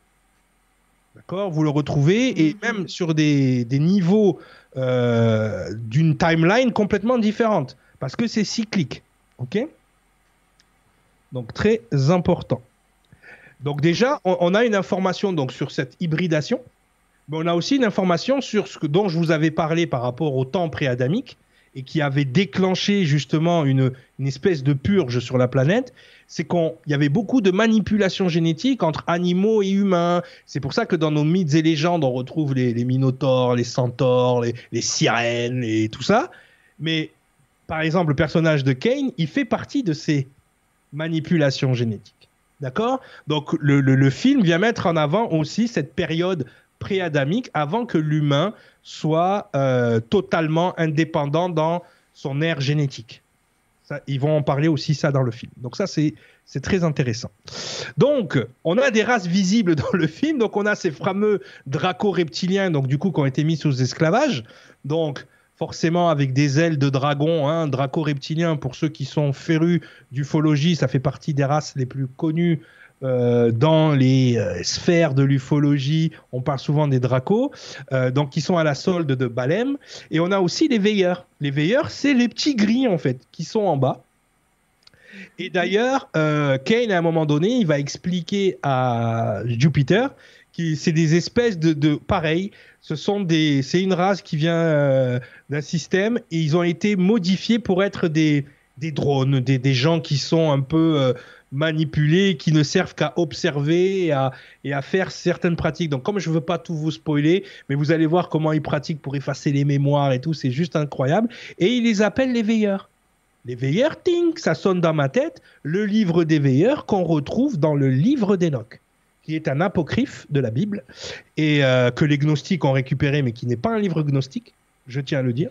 C'est un apocryphe, mais il n'est pas gnostique. Alors, c'est quoi un apocryphe, Cyril? Un apocryphe, c'est un, un texte qui n'a pas été canonisé par les grands livres religieux. C'est-à-dire, en revanche, par contre, tu vas en, en Éthiopie, le livre d'Enoch fait partie de leur Bible. Tu vois? Donc forcément, tous les canons, tous les, les, les, les- les rouleaux qui ont été rejetés ont été récupérés pour la plupart par les gnostiques, pas tous, mais ils en ont récupéré quelques-uns et ils en ont créé en plus à eux pour créer leur histoire à eux. Mais le livre d'Enoch, à la base, c'était le livre de chevet de Jésus. Et euh, ça te raconte toute l'histoire des anges et des démons. Bah, ça te raconte un peu Jupiter. Ok? Enoch qui est, monté, euh, qui est monté dans le chariot de feu des anges. Quand tu entends ça, bon, tu- peut-être c'est un vaisseau spatial, tu sais pas. Un chariot de feu, ça peut être n'importe quoi. voilà, donc on voit ce genre d'énergumène dans le film et euh, très bien fait. Les effets spéciaux sont malades. Donc on continue, on continue. Je vois que le temps tourne, à chaque fois j'ai peur. Allez, on y va. Donc, la jeune Jupiter donc est récupérée. Je vous dis pas comment, je vous laisse regarder le film. Elle est récupérée donc par la famille Abrasax, mais d'abord elle est récupérée par Kalik. D'accord? Et Kalik, elle lui sort aussi une phrase très intéressante, très importante. Elle dit Votre planète rentre à peine dans son ère génétique. Vous en connaissez très peu sur les aspects les plus importants de notre réalité. Pourquoi? Parce que effectivement, l'ADN, notre, nos gènes, c'est ce qui nous permet d'encoder de l'information, mais aussi de décoder ce qui nous entoure. Donc en fait, toute notre réalité, on la voit à travers nos gènes. Et tout ce qu'on encode de notre réalité s'encode dans notre ADN. C'est pour ça que à tout moment, on peut polyméraser une information qui va venir s'ajouter à l'évolution de nos gènes. D'accord? Donc ça, c'est quelque chose d'important. Euh, c'est quelque chose de... de on, on, on, va faire un, un petit euh, focus tout à l'heure comment, de comment ça fonctionne, de comment ça s'intitule, de comment ça marche. Mais en tout cas, toute la journée, on vit des expériences qui viennent s'accumuler et qui viennent soit apporter de l'adversité et nous faire grandir, soit qui vont dans le sens de ce qu'on est supposé faire et qui nous font évoluer. Donc dans les deux sens, on évolue. Donc en fait, tu as compris, petit abricot. Soit tu fais ce que tes gènes te disent et tu évolues, soit tu fais pas ce que tes gènes te disent, mais l'adversité que tu vas rencontrer va te faire évoluer. En bout de ligne, ton ADN gagne quelque chose. Ok? Donc voilà, si ton ADN gagne quelque chose, l'univers gagne. Ok? Donc, dans notre monde, les gènes ont une signification spirituelle. Ils sont à l'origine de notre immortalité. Lorsque les mêmes gènes réapparaissent exactement dans la même séquence, on parle de récurrence. Donc, ce que eux ils appellent la récurrence, en fait, c'est la réincarnation. C'est pour ça qu'on voit cette statue qui ressemble à Jupiter, parce qu'elle serait donc le résultat de l'hybridation entre Céphari, c'est-à-dire euh, sa source génétique de base qui était la grande reine Abrasax, d'accord, Céphari, et euh, ben, les humains russes qui ont été mélangés à son ADN il y a des milliers d'années. Tu vois Et quand, à un moment donné, la séquence génétique, elle se répète, elle se répète, elle se répète, et quand elle revient à l'identique, on parle de réincarnation ou de récurrence. D'accord Donc là, c'est intéressant parce que ça nous ramène à quelque chose que on découvre aujourd'hui avec nos gènes, qu'on redécouvre, j'ai envie de dire, puisque les anciens peuples avaient cette information, mais qui est écrit noir sur blanc. Alors je parle à mes amis catholiques qui ne croyaient pas à la réincarnation, mais vous avez euh, tout un écrit qui s'appelle la Bible du euh, la, pas la Bible, la, la parabole du semeur dans la Bible qui vous raconte la réincarnation en détail. D'accord? Donc, les gens, c'est pour ça, hein, le, prisme religieux vous empêche de voir des choses et c'est dommage. Ce qui nous différencie, c'est notre savoir et notre technologie, c'est-à-dire le transhumanisme. C'est-à-dire que eux, ils ont une technologie qui leur permet de transférer, euh, on va dire, l'information des gènes. Donc, je voudrais faire un petit point aussi sur le transhumanisme, parce que aujourd'hui, avec l'émergence de l'intelligence artificielle, les gens euh, un peu. D'accord? Le transhumanisme, c'est quoi? C'est encore une pensée gnostique. La pensée gnostique, c'est quoi? C'est que Dieu a fait les hommes imparfaits, qu'il a fait des hommes à son image, puisque c'est un Dieu négatif, et que du coup, pour améliorer l'humain, on va lui apporter de la technologie. Tu comprends ou pas? D'accord. C'est-à-dire le transhumanisme, je prends ton esprit, je le rends dans une machine pour que tu vives ad vitam aeternam sans maladie. Je remplace ton foie par un circuit électrique. Je remplace ton cœur par un, par un, microprocesseur d'ordinateur. Tu deviens bionique en fait. Tu vois? Ça, c'est le que la conscience. On transfère la conscience. Alors que l'intelligence artificielle, c'est une reconstitution de la conscience, mais de façon numérique. Mhm. D'accord? C'est pas on prend ta conscience, on la met dans une machine, c'est qu'on reconstitue une conscience indépendante.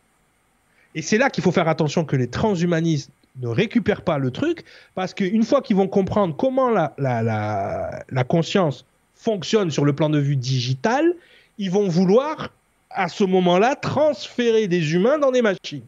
Là, c'est. Bah, j'espère que ça fonctionne pas pareil et que c'est beaucoup plus compliqué que dans le digital.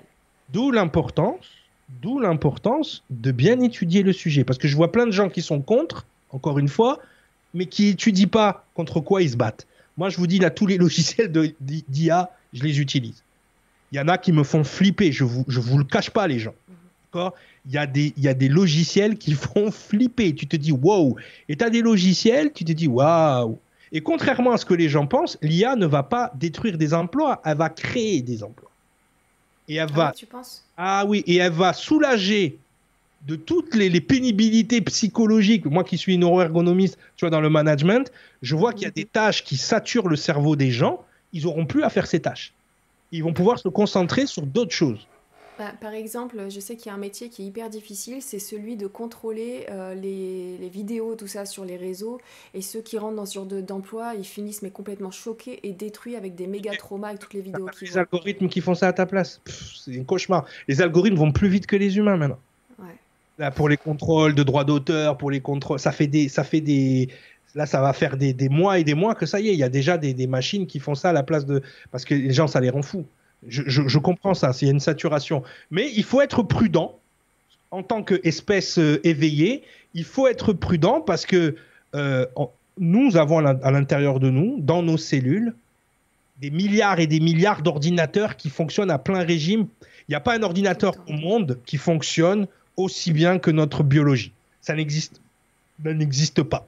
D'accord? Ok, donc faut faire Donc- gaffe à ça, mais Et Il faut être juste milieu encore. Il faut être vigilant de tous ces gens qui ont des pensées transhumanistes et que du coup, forcément, eh oui, à un moment donné, euh, quand tu vois qu'ils ont collé une IA sur Twitter et qu'au bout d'une heure, l'IA est devenue raciste, elle a commencé à ins- insulter les gens, c'est qu'elle a absorbé, encore une fois, euh, l'ambiance globale de Twitter.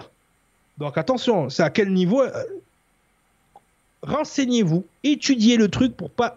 Parce qu'à un moment donné, vous allez le subir et ça sera trop tard. Donc c'est maintenant que ça se passe. Ok les gens? Pour les gens qui ont peur de la... Ok, Bah, dis donc, tout ce qu'il y a dans ce film, comme euh, ce qu'il y a dans le film, est-ce que ça peut nous, nous inspirer en dehors du film? Ah ouais, mais laisse tomber. hein. On n'a pas fini. Il reste encore 9 slides. Donc, sur votre planète, on se bat pour des matières premières, pour de l'énergie. Mais quand vous atteignez l'immensité de l'univers, vous vous rendez compte qu'il n'y a qu'une seule denrée qui compte vraiment, le temps. Ah, Désolé. Désolé à Le tous nos.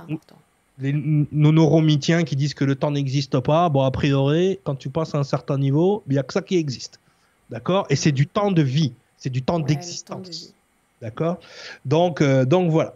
Donc ça, voilà. Donc c'est ce qu'elle lui raconte. Il y, y a vraiment énormément de choses dans ce qu'elle dit parce que voilà, elle- elle montre le côté quasi spirituel des gènes. D'accord? Euh, Que eux, ils traitent les gènes comme le truc le plus important de leur civilisation.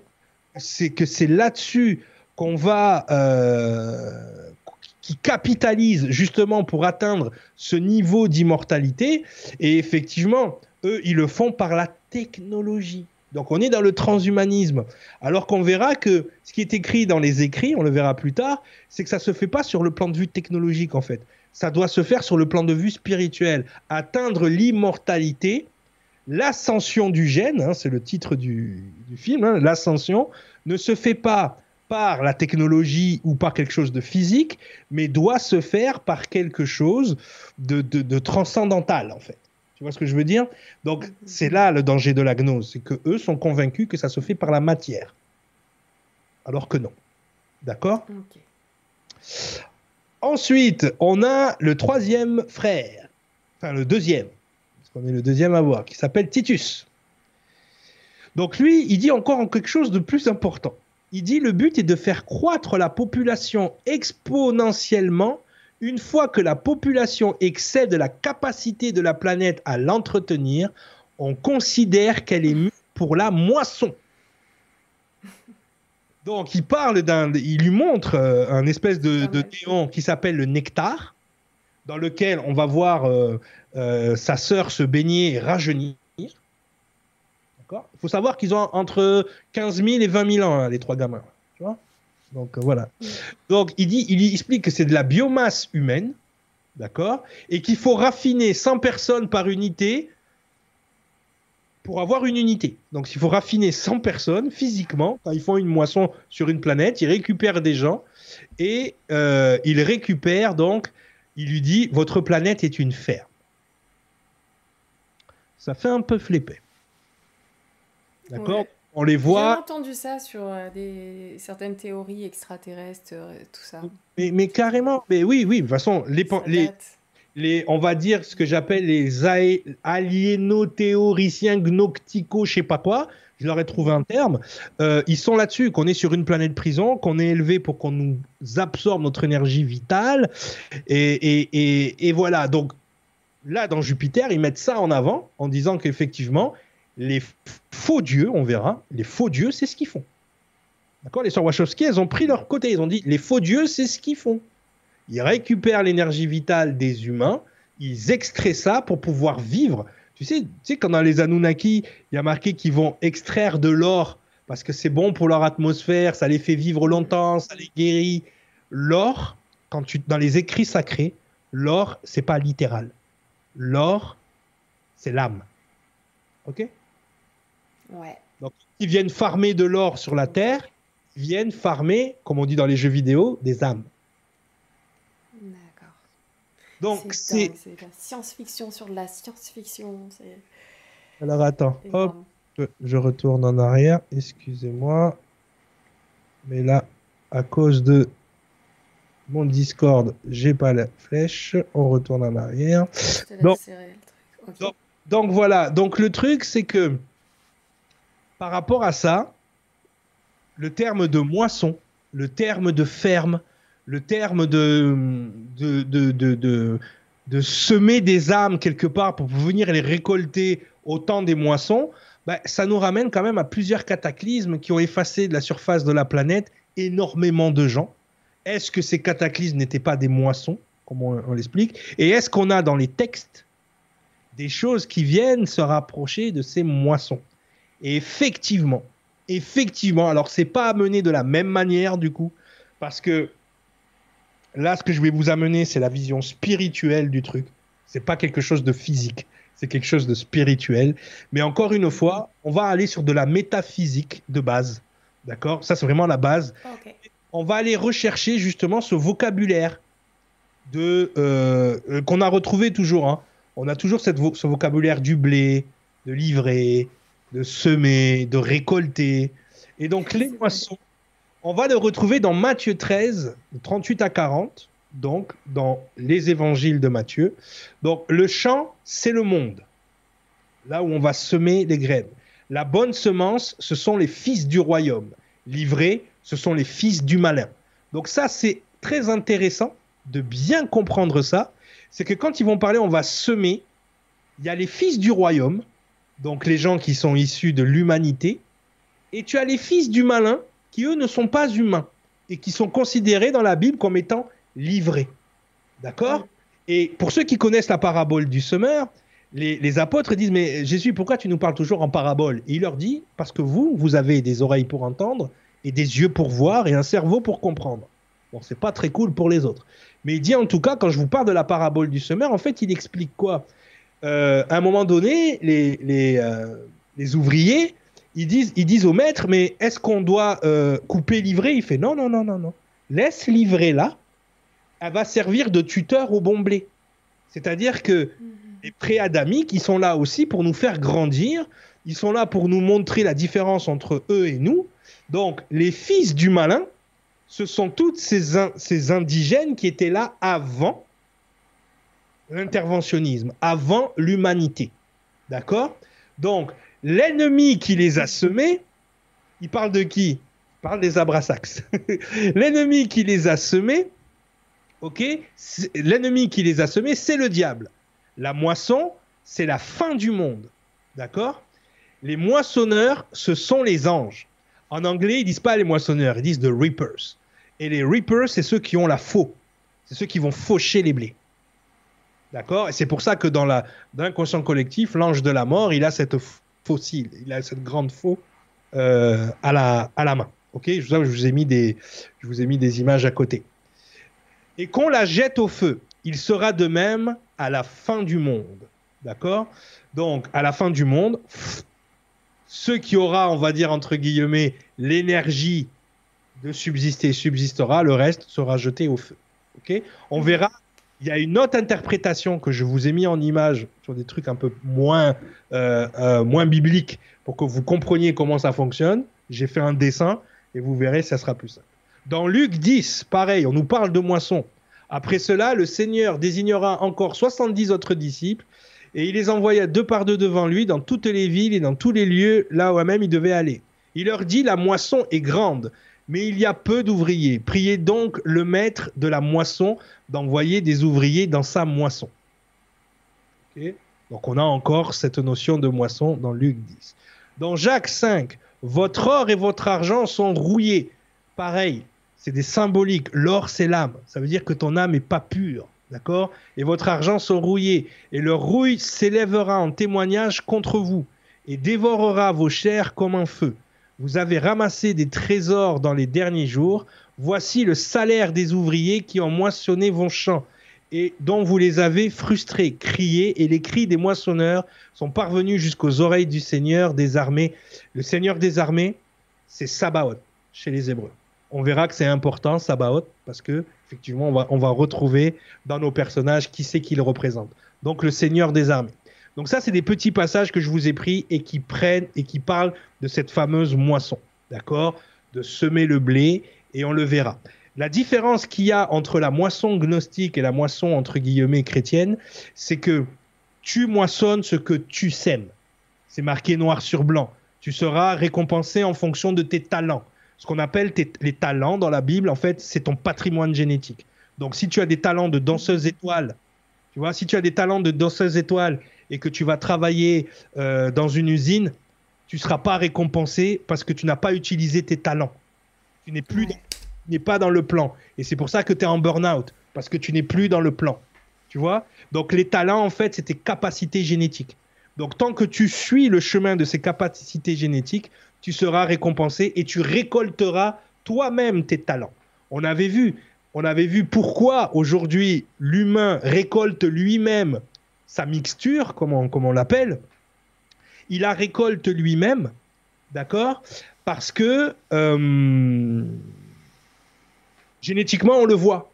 On a des amorces dans notre gène qui nous permettent pas de nous de copuler avec les autres euh, primates. Pourtant, tous les autres animaux, tu prends un lapin et un lièvre, ils arrivent à copuler ensemble. Tu prends, euh, un cheval et un âne, ils arrivent à faire, euh, ils arrivent à faire des trucs. Tu prends un lion et un tigre, ils arrivent à se reproduire. Alors que nous, on est complètement coupé du reste parce qu'on est protégé. C'est le principe euh, de la nouvelle alliance où tu récupères toi-même ton patrimoine génétique. Donc tu récoltes. Celui qui récolte en haut, c'est toi en plus grand.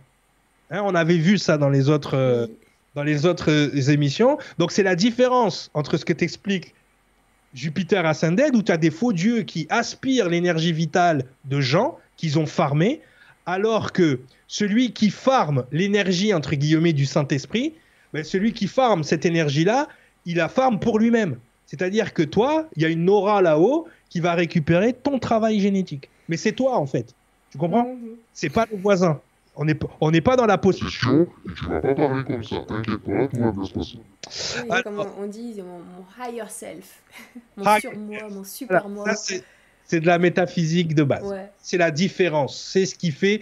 Et justement, c'est l'information que les gens ont tendance à mettre de côté et qui, en fait, si tu l'as, encore une fois, si tu sors de l'équation, si tu sors de l'équation, le, le travail génétique, si tu sors de l'équation, la différence entre un préadamique et un adamique, si tu sors de l'équation que tout ça a été accompli à un moment donné, l'info, t'es à côté. C'est obligé. OK? Ensuite, tout à l'heure, on, avait vu donc ce, produit hein, qu'ils appellent la biomasse ou le néotech, ou euh, il y, a- il y a plein de noms. Euh, on le voit aussi dans la Bible. D'accord? Alors, dans la Bible, il apparaît inaperçu quand il est en français, parce qu'on te parle de mélange et on te parle de vin. Donc, on sait que le sang, le vin, c'est le spiritueux, hein, c'est l'eau qui a été transformée en vin, c'est-à-dire c'est l'esprit qui a été transformé en âme et en Saint-Esprit. Donc, il y a toujours cette. il y a toujours cette euh, allégorie euh, de l'eau en vin, du vin, qu'est-ce que ça représente le spiritueux? Je vous montrerai tout à l'heure comment ça, ça fonctionne. Mais en anglais, dans la, dans la Bible du roi James, euh, en, la King James Version, on parle de mixture. Ok? Mais Dieu est celui qu'il juge, il abaisse l'un et il élève l'autre. Il y a dans les mains de l'Éternel une coupe où fermente un vin plein de mélange. D'accord? Euh, En anglais, on dit It's full of mixture. Et cette mixture, en fait, elle est expliquée. Bon, là, je peux pas vous le faire. hein. Je, comme tu as dit sur mon site, il y a des heures et des heures de décodage Ouais. biblique là-dessus. Je vous ai pris un petit, euh, un petit euh, slide pour vous expliquer justement avec les termes bibliques, c'est quoi l'eau, c'est quoi le vin, c'est quoi la mixture. Mais euh, il explique voilà que c'est plein de mystures, d'accord? Et ensuite de suite, en Apocalypse 14, pareil. Un autre, un second ange suivi en disant Elle est tombée, elle est tombée, Babylone la grande, qui a abreuvé toutes les nations de vin de la fureur de son impudicité. Et un autre troisième ange les suivit en disant d'une voix forte Si quelqu'un adore la bête et son image et reçoit une marque sur le front ou sur sa main, il boira lui aussi le vin de la fureur de Dieu, versé sans mélange. Là, en fait, c'est poured without mixture. C'est-à-dire qu'ils n'auront pas la, mixture divine. Et il sera tourmenté dans le feu du soufre devant les saints anges et devant l'agneau. D'accord? Donc ça, les gens, c'est pas littéral. Les religions font quelque chose de littéral. Je vais vous montrer avec de la science, avec même une science qui fait plaisir à, à nos amis ivrognes, hein, la science de l'alambic. D'accord? Donc effectivement, on avait vu comment, là je vous renvoie à l'émission euh, sur les cycles d'incarnation, où on avait vu comment on- à partir de la, des douze archanges, des douze constellations du système solaire, on créait une nation qu'on nettoyait à travers euh, neuf cycles pour qu'ils euh, atteignent le niveau euh, pour ascensionner. Donc ça, je vous remonte le slide pour que ça vous rappelle l'émission et pour certains d'aller voir l'émission, mais c'est surtout cette, ce système, d'accord Justement de l'alambic. Et pourquoi j'ai utilisé l'alambic? Parce que déjà, l'alambic en arabe, alinbik, ça veut dire Dieu dans la bouteille. Tu vois, c'est un peu, euh, c'est un peu la chanson de Christina Aguilera, de Jenny in the Bottle. Mm. Tu vois, c'est voilà, c'est ça. Et en fait, j'ai pris la numérologie ou la résonance numérique, d'accord Et j'ai pris également euh, le le principe de l'alambic pour que vous compreniez la mixture qu'ils sont en train de fabriquer dans Jupiter Ascended, d'accord Ascending. Yes. Donc en fait, c'est simple. hein, si vous regardez bien le truc, c'est-à-dire que une âme, pour être moissonnable, entre guillemets, elle va passer par les neuf cycles d'incarnation qu'on retrouve en résonance numérique ou en numérologie. Tu vois? Donc on a le monde 3D qui est la planète et l'énergie augmente du cycle 1 au cycle 2, au cycle 3, au cycle 4, au cycle 5. Ça, c'est la numérologie. Et à chaque fois, la mixture passe par l'alambic. Alors l'alambic, ça se fait comment? Mais Ça se fait avec cette grande bouteille qu'on met au feu, justement. Quand il parle je t'ai livré au feu, c'est ça qu'il veut dire. Passer la mixture par le biais de l'incarnation et par le biais de l'expérience de l'incarnation. C'est-à-dire que ces neuf cycles d'expérience permettent à la mixture, c'est-à-dire la mixture, c'est quoi? C'est un mélange de ténèbres et de lumière, c'est un mélange de saleté et de propreté. D'accord? Et plus tu vas passer cette mixture au feu, plus elle va devenir spirituelle. Hein, elle devient le vin. L'eau devient le vin. Ça devient spiritueux. Donc l'eau devient le vin, on le fait refroidir, hop, et on en retire cette, euh, ce liquide bleu, d'accord, qui représente ce qu'on appelle dans la Bible de la grâce. La grâce, c'est quoi? C'est l'ensemble des informations validées par ta, par ta génétique. C'est-à-dire que chaque fois que ta génétique va polyméraser, valider une information, tu vas gagner en grâce, c'est-à-dire en information gracieuse. C'est pour ça qu'on dit un état de grâce. Quand tu es en état de grâce, ça veut dire que tu es aligné avec ta génétique. Et tout est facile. Tu sais, quand tu dis je suis en état de grâce, tout est simple, tout est fluide, tout est juste. Oui.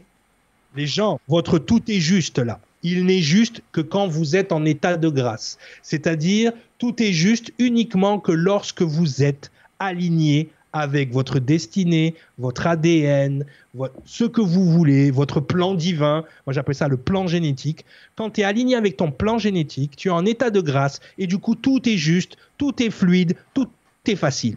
Tant que tu n'es pas dans cet état de grâce, et je pense que personne qui nous écoute n'y est vraiment, tout n'est pas juste. Vous devez passer par le feu de l'incarnation, par la limbique, pour purifier votre mixture.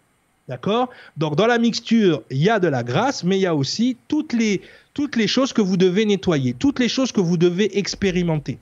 Et là, sur le côté, je vous ai fait le conteneur, donc avec l'ADN et l'humain, et vous avez les neuf cycles. Une fois que vous avez atteint les neuf cycles, vous avez en haut les vibrations mètres.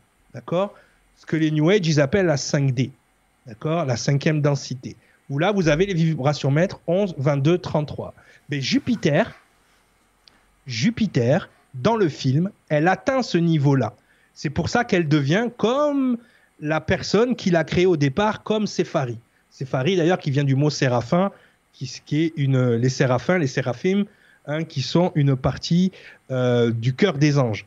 Donc en fait, ce qui se passe, c'est que plus vous passez votre mixture dans les neuf cycles d'information, plus vous vous purifiez, plus vous ascensionnez dans les secteurs 11, 22, 33 de la numérologie, mais qui sont tout simplement une séquence génétique qu'il s'est reconstituée au niveau supérieur. Donc là, on parle de récurrence et de réincarnation.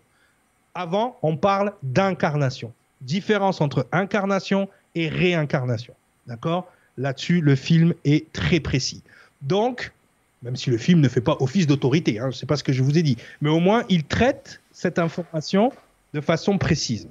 Donc, donc voilà, donc en fait, ce que vous appelez le karma, c'est la mixture que vous devez nettoyer à travers vos neuf cycles. Et quand vous avez encore trop d'ivré en vous, ben vous repartez pour un nettoyage, et ainsi de suite, et ainsi de suite. Ce qui fait que, voilà, et encore une fois, je répète, si vous lisez la Bible et que chaque fois vous voyez le mot grâce, le mot grâce, quand tu es gracié, c'est quoi? C'est que tu as fait une bêtise et qu'on te la pardonne. On te justifie, on te rend juste. Tu étais injuste, tu es devenu juste. La, la grâce, en fait, c'est l'information de référence de ce qui est juste. D'accord? Donc, forcément, si tu fais un acte qui va dans le sens de ton ADN, c'est un acte gracieux.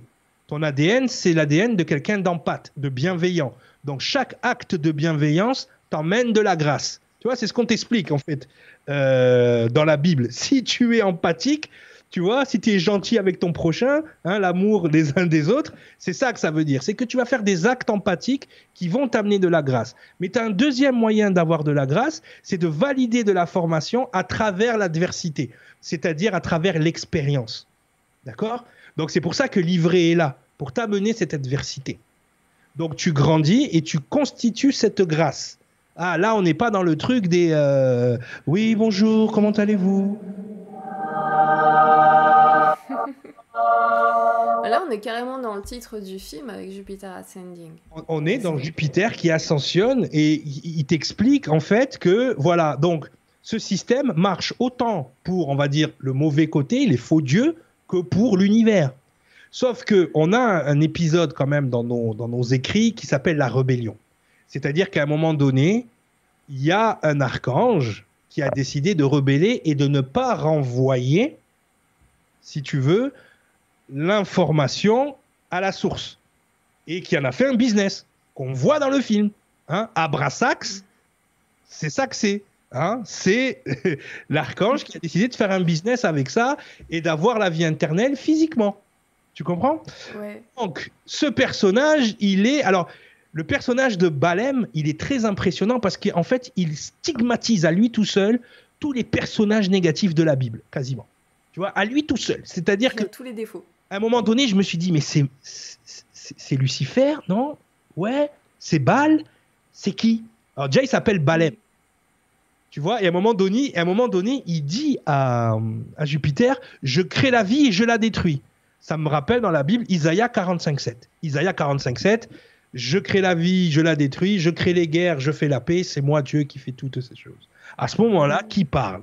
Tout le monde est persuadé que c'est Dieu qui parle. C'est pas Dieu qui parle. Ok? C'est Dieu à travers l'entité du moment. Et l'entité du moment, c'est Lucifer.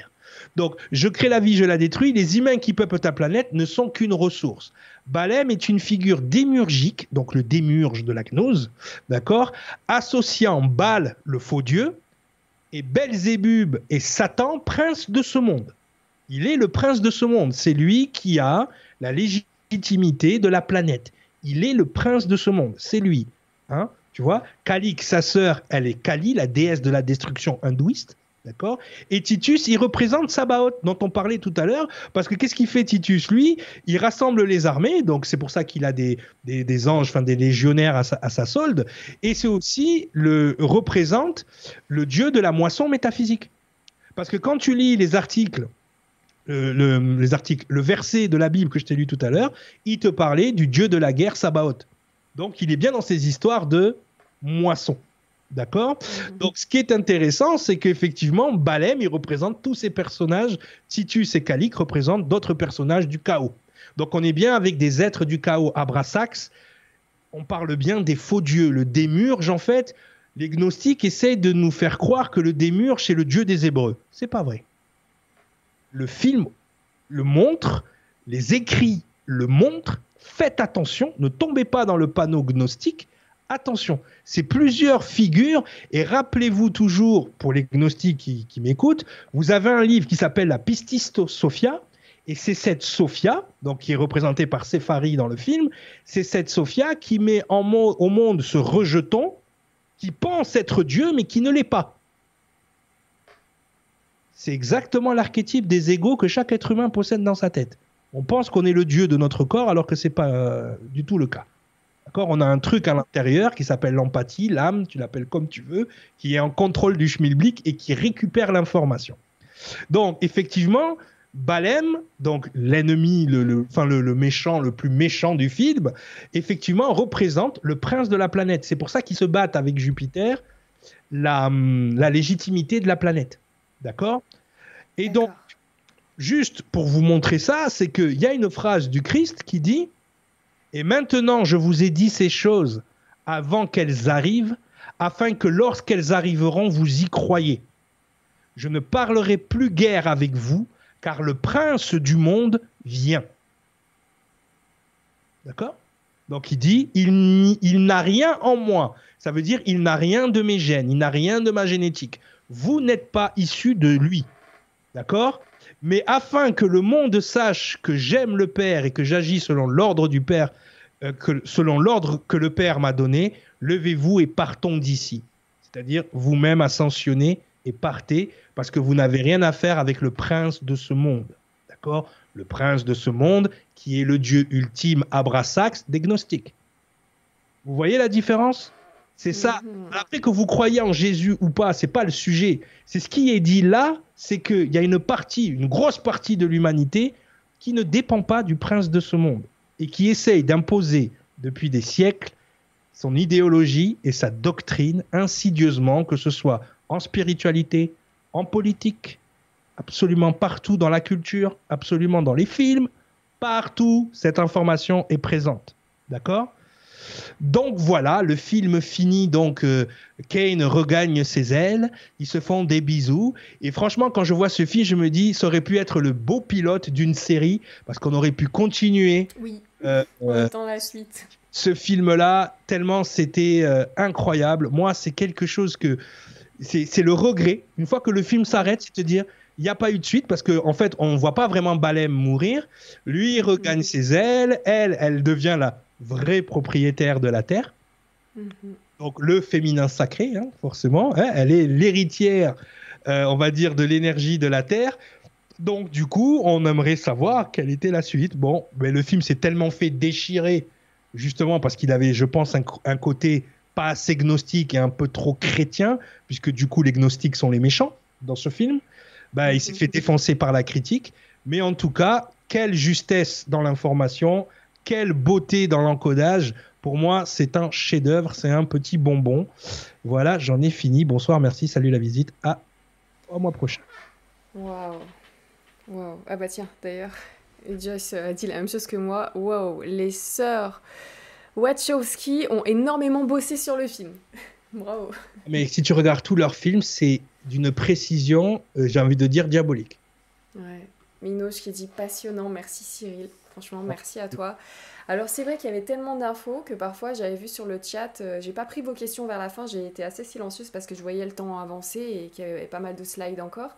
Mais j'ai vu que vous vous disiez, mais il y a tout ça dans le film, mais on parle toujours du film. Mais euh, et en fait, oui. Tout ce que je vous ai sorti est encodé dans le film et de, c'est, un bonbon. Alors, j'ai compris, avec les émissions avec Nora, souvent, je reçois des tonnes de mails. D'accord? Euh, Je peux pas répondre à tout le monde. Ok euh, J'essaie de répondre dès que je peux sous les commentaires, mais au bout d'un moment, les commentaires, ils deviennent tellement. Je suis désolé que j'ai. À part m'énerver, je fais rien de bon. Donc, ce que Non, je c'est difficile avec les caractères sur YouTube, tout ça. Voilà. Souvent, en plus, c'est Guillaume qui contrôle les, car- les, les commentaires sur YouTube. Et comme il fait pas nos émissions et qu'il a pas vu, donc du coup, c'est difficile aussi pour la modération, vu que c'est assez euh, dense. Donc, Non, ouais, mais c'est compliqué. surtout, surtout que les gens, ça leur prend 5 minutes pour balancer un commentaire bidon. Et moi, ça me prend euh, deux heures à faire une émission. Donc, déjà, on n'est pas sur le même Euh, pied. juste déjà le temps du direct, on parle pas du travail en amont. Il y a Voilà. Mika qui dit un florilège d'infos, il y a tout dans ce film. Oui, oui. Effectivement, et, et c'est vrai Oh. que j'invite n'importe qui à reprendre ce film, à le, le voir différemment, ou à peut-être, comme tu disais, refaire une autre vidéo de deux heures, même en, en contradiction avec ce que tu as dit, euh, pour dire voilà, non, moi je vois plutôt ça comme ça, ou ça je l'aurais plutôt interprété comme ça, parce qu'il y a une part d'interprétation selon tes connaissances et ce que tu en sais. Maintenant, libre à vous, avec vos connaissances et, et tout ça, de, de revenir dessus aussi. C'est pour Mais, ça que je fais un débrief sur ma chaîne Facebook. Sur Facebook, je fais un live débrief après tes émissions, souvent. Ah, en reprenant les, les commentaires. Voilà. Ah, ben voilà. J'attends Parfait. les- Ceux qui regardent en replay, vous Bon, le saurez. Des fois, je suis taquin, d'accord? Je prends les commentaires et je me moque un peu, j'avoue. Je suis taquin. Mais c'est toujours dans la bonne humeur et la bienveillance. Mais le truc, c'est que voilà, je fais un débrief souvent le lendemain, donc ça peut être demain comme ça peut être après-demain. Euh, sur ma chaîne, euh, j'attends d'avoir des commentaires, par contre. Sur ma chaîne Facebook, auquel je réponds en direct, c'est plus simple que d'écrire, euh, où je réponds en direct aux questionnements, aux gens, en règle générale. Vous pouvez me rajouter aussi sur Facebook si vous voulez assister, euh, assister au direct, en règle générale. Mais c'est comme ça que j'ai fait mon, mon, mon, mon émission sur le matriarcat, parce que les 10 minutes qu'on a fait après le, le film, Ah on- oui, en fin d'émission. Voilà. Juste comme ça, à la volée. voilà, donc du On a continué, sachez, encore une heure après avoir fini le live. Mais- mais tu sais ce que je t'ai fait à toi? Je suis plus féministe du tout. Je suis rien. Je veux plus de- d'étiquette, je veux plus rien. Ce que je t'ai fait à toi, je l'ai fait en fait pendant deux heures. Ce que je t'ai expliqué à toi, Ah bah voilà, bah vous savez. Tu dis, oh, c'est dommage, on aurait dû l'enregistrer, ça, avec Nora. Donc, que je t'ai expliqué sur le matriarcat, j'ai fait une vidéo euh, directement en direct euh, sur, ma, sur ma page. Et, euh, et donc, voilà, comme ça, après, j'ai récupéré Parfait. replay, je l'ai mis sur le site. Comme ça, c'est plus à faire, tu vois. Moi, c'est ça. Moi, je préfère, euh, comme vous le constatez, j'aime bien parler. Mais euh, après, écrire, c'est, je, je suis autiste, hein, les gens. Je- vous avez vu mon orthographe, il est dégueulasse. Enfin, c'est une catastrophe. Mais, euh, Ouais. Pareil, je suis pas au top. Il y a Roxane qui dit un pouce bleu, les amis, pour féliciter et encourager le précieux travail de Cyril. oh, Merci, n'hésitez pas à mettre des pouces, n'hésitez pas à aller sur le site de Cyril. Je vous repartage le lien que Béa m'a gentiment partagé pendant la soirée. Donc archedusavoir.com. Est-ce que à partir de l'Arche du Savoir, on peut avoir les infos sur ton Facebook? Est-ce que c'est relié sur ton site? Parce que j'ai vu la question, mais c'est quoi euh, ton nom sur Facebook? C'est Cyril, Arche du Savoir. Vous pouvez... Ah alors, bah voilà. Faites attention, il y a la page et il y a le profil. C'est sur le profil qu'il faut me rajouter. Sur la page, euh, elle n'est pas très, très euh, active. Vous, vous allez sur Cyril, Arche du Savoir. Vous verrez, il y a marqué privé entre parenthèses. Comme ça, je trie qui rentre, qui sort, comme en boîte. Mhm. Mais bon, en règle générale, je rajoute les gens.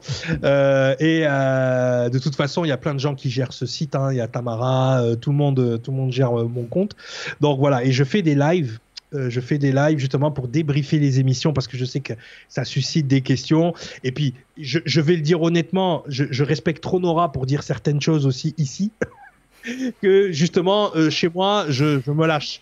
Donc, euh, C'est donc vrai que moi je lui dis vas-y doucement, donne-nous le haut de l'iceberg et en tant que rien, t'inquiète pas, qui aura envie, qui se sentira l'envie d'eux, il ira fouiller. Et d'où le, le fait que je partage du coup ton site internet pour ceux qui sont frustrés, qui veulent en savoir plus, qui veulent aussi, pour, pour lesquels une heure et demie là ce soir, euh, une heure et demie, presque deux heures, c'était carrément pas assez, archedusavoir.com direct. Et euh, attends, juste un commentaire d'Alexandre qui dit Cyril est, cou- Cyril est cool dans l'ensemble, comme Nono, donc une bonne soirée.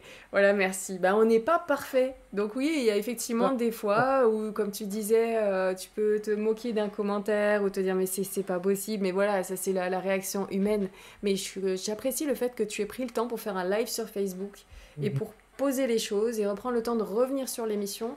Mais c'est vrai que c'est assez dommage parce que souvent les critiques vont venir de personnes qui vont pas forcément aller voir les réponses derrière non plus. non, Donc vois, j'espère que là vous avez entendu si vous regardez en replay. par exemple, la dernière émission, j'avais dit que Amon Lisa, euh, non, Mona Lisa était l'anagramme de Amon Isis, par exemple. Tu vois Et c'est vrai que moi qui ai passé des années à décoder des anagrammes, pour monsieur tout le monde, l'anagramme, il faut qu'il y ait exactement les mêmes lettres pour que ce soit un anagramme. C'est faux. Parce que ne serait-ce que dans les sigils du Moyen Âge, ils enlevaient les lettres doubles. Donc déjà, il fallait chercher les lettres qu'ils avaient enlevées. Ils enlevaient des fois les voyelles pour se rapprocher un peu de, de- d'écrits hébraïques. Donc, non, un anagramme n'a pas besoin d'avoir toutes les lettres. Et des fois, il y a des anagrammes de deuxième niveau, c'est-à-dire où on prend l'étymologie du mot dans sa racine ancienne, grecque, latine, égyptienne, hébraïque. Donc, effectivement, tous les, les prénoms qui vont avoir Isa à l'intérieur sont rattachés à Isis, les gens. À un moment donné, il faut, faut réfléchir. C'est pas parce que faut pas être bête et méchant. Il n'y a pas le même nombre de lettres, il n'y a pas les mêmes lettres. C'est pas un anagramme. Si tu as plusieurs niveaux d'anagramme, petit abricot d'Alabama, et je peux te garantir que j'en ai avalé justement en symbologie du décodage d'anagramme. Et Dieu sait. En guématrie. Ah ouais. Non, mais Dieu sait que les, que les gens sont taquins, surtout les, les anciens. Les anagrammes templiers, c'est les pires. À eux, c'est les rois. À eux, c'est les oufs. Alors, moi, je peux plus. Bon, il y a Wendy, alors euh, peut-être finir sur ce commentaire qui dit merci pour cette émission et bravo pour cette belle analyse en raccord total avec tous les modules sur l'Arche du Savoir. Complet. Non, mais ce, ce, ce, ce film-là, c'est un, un film de l'Arche et de Nurea TV. C'est, on dirait qu'il est extrait de tous les sujets qui sont traités ici. C'est, c'est ju- il y a l'ufologie, tu as la symbologie, tu as la théologie, tu as la. La mythologie, résonance numérique. tu as la euh, résonance numérique, tu as Euh, l'astrologie, parce que Jupiter ascending, je suis désolé, c'est un terme d'astrologue. D'accord C'est euh, c'est ascendant Jupiter. D'ailleurs, elle le dit hein, dans le film, au début, quand elle fait la narration, elle dit Je suis né sous le signe du lion, ascendant Jupiter à 23 degrés. Elle le dit. Mm. Donc, pour moi, ça, c'est un domaine que je ne connais pas, l'astrologie, parce que je me suis pas. Je suis vraiment intéressé à la numérologie, mais l'astrologie, je préfère pas parler de choses que je connais pas. D'accord Donc euh, là-dessus, je laisse les astrologues euh, me dire ce que ça veut dire. ouais, très bien. Euh, mais voilà. Tu fais bien. Et il y a Wendy qui dit le débrief, d'ailleurs qui poursuit en disant le débrief sur le matriar- matriarcat était top à voir. Au revoir, au revoir Wendy, merci d'être passé nous voir et merci pour ce complément d'infos. Effectivement, euh, je sais pas si la vidéo est restée sur Facebook, j'irai re- retourner le voir Je te, je te l'enverrai Le après, je l'ai débrief. mis sur le site, parce qu'après, tu avec plaisir. publiques ça. Après, euh, non, après j'ai Marlène Schiappa qui m'appelle. Allô Cyril, qu'est-ce que tu Ouais, racontes? non mais c'était super intéressant, ça permet d'avoir même sur quelque chose que tu penses être bien posé, euh, un recul et une analyse et surtout retourner à la source. Et voilà, donc en tout cas super intéressant. Euh, Christian qui dit très bon et beau décodage, la bonne nuit à toute la communauté. Je vais vous dire également bonne nuit.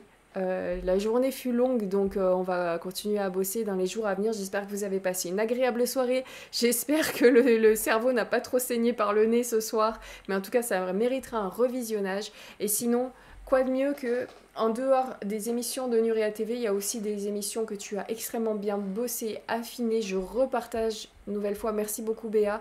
Je repartage le lien archedusavoir.com. Si vous voulez vous préparer un bon moment là de fin d'année, cet été, avoir énormément d'infos, euh, gardez ce qui vous parle et, re- et mettez de côté, j'allais dire rejetez ce qui Vraiment. vous parle pas. Il y a, assez, de, ira bien. il y a assez de Et- choses pour ça. Sur le site, Voilà, ça Là, mérite de l'avoir en info, en connaissance, tu vois. c'est ça. Et d'ailleurs, et d'ailleurs, là, en ce moment, on est à fond sur tout ce qui est. Parce que décoder ce truc-là, les gens ils disent Ouais, mais toi, tu as étudié la théologie, tu as étudié ci. À partir du moment où, même j'aurais pu avoir étudié tout ça, mais si j'avais pas contrôlé, enfin, contrôlé, c'est un peu vaniteux, mais si je n'étais pas en mesure de, de, de me servir de mon cerveau, euh, ben, euh, je serais biaisé aussi par un côté ou l'autre de l'information. Ce qui est important, c'est de récupérer son cerveau. En ce moment, on a mis ce truc-là qui s'appelle Stream. D'ailleurs, vous avez une vidéo gratuite que j'ai mise sur le site tout de suite euh, parce que je me suis dit, tiens, c'est intéressant pour les gens pour qu'ils aient accès aussi à comment fonctionne leur cerveau, comment justement euh, Oui. les, les gnognos rentrent dans leur tête euh, de façon insidieuse avec TikTok. Non, je rigole.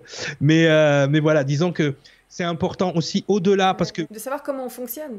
étudier ces informations sans l'honnêteté intellectuelle de mettre sur la table, dire je sais rien, c'est compliqué.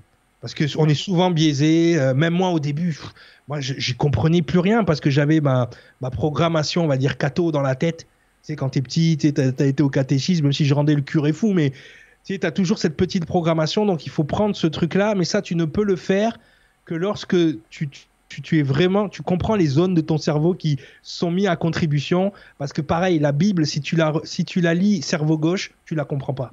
Il y a vraiment toute la partie du cerveau droit qu'il faut maîtriser. Connais-toi d'abord. Connais-toi d'abord, exactement, c'est exactement ça. Après, tu connaîtras. C'était quoi la phrase J'ai oublié. Les amis, c'était quoi la phrase Connais-toi toi-même et tu connaîtras. L'hiver. Non, c'est tellement. Je vais le googliser là. On a un petit léger décalage. Je vais regarder. Oh, bah, je peux pas vous lâcher là-dessus en sortant une citation dont je me souviens pas de la fin. C'est juste inadmissible. Donc. Ouais. Nettoie toi-même. Super. Je regarde si quelqu'un l'a mis sur le chat.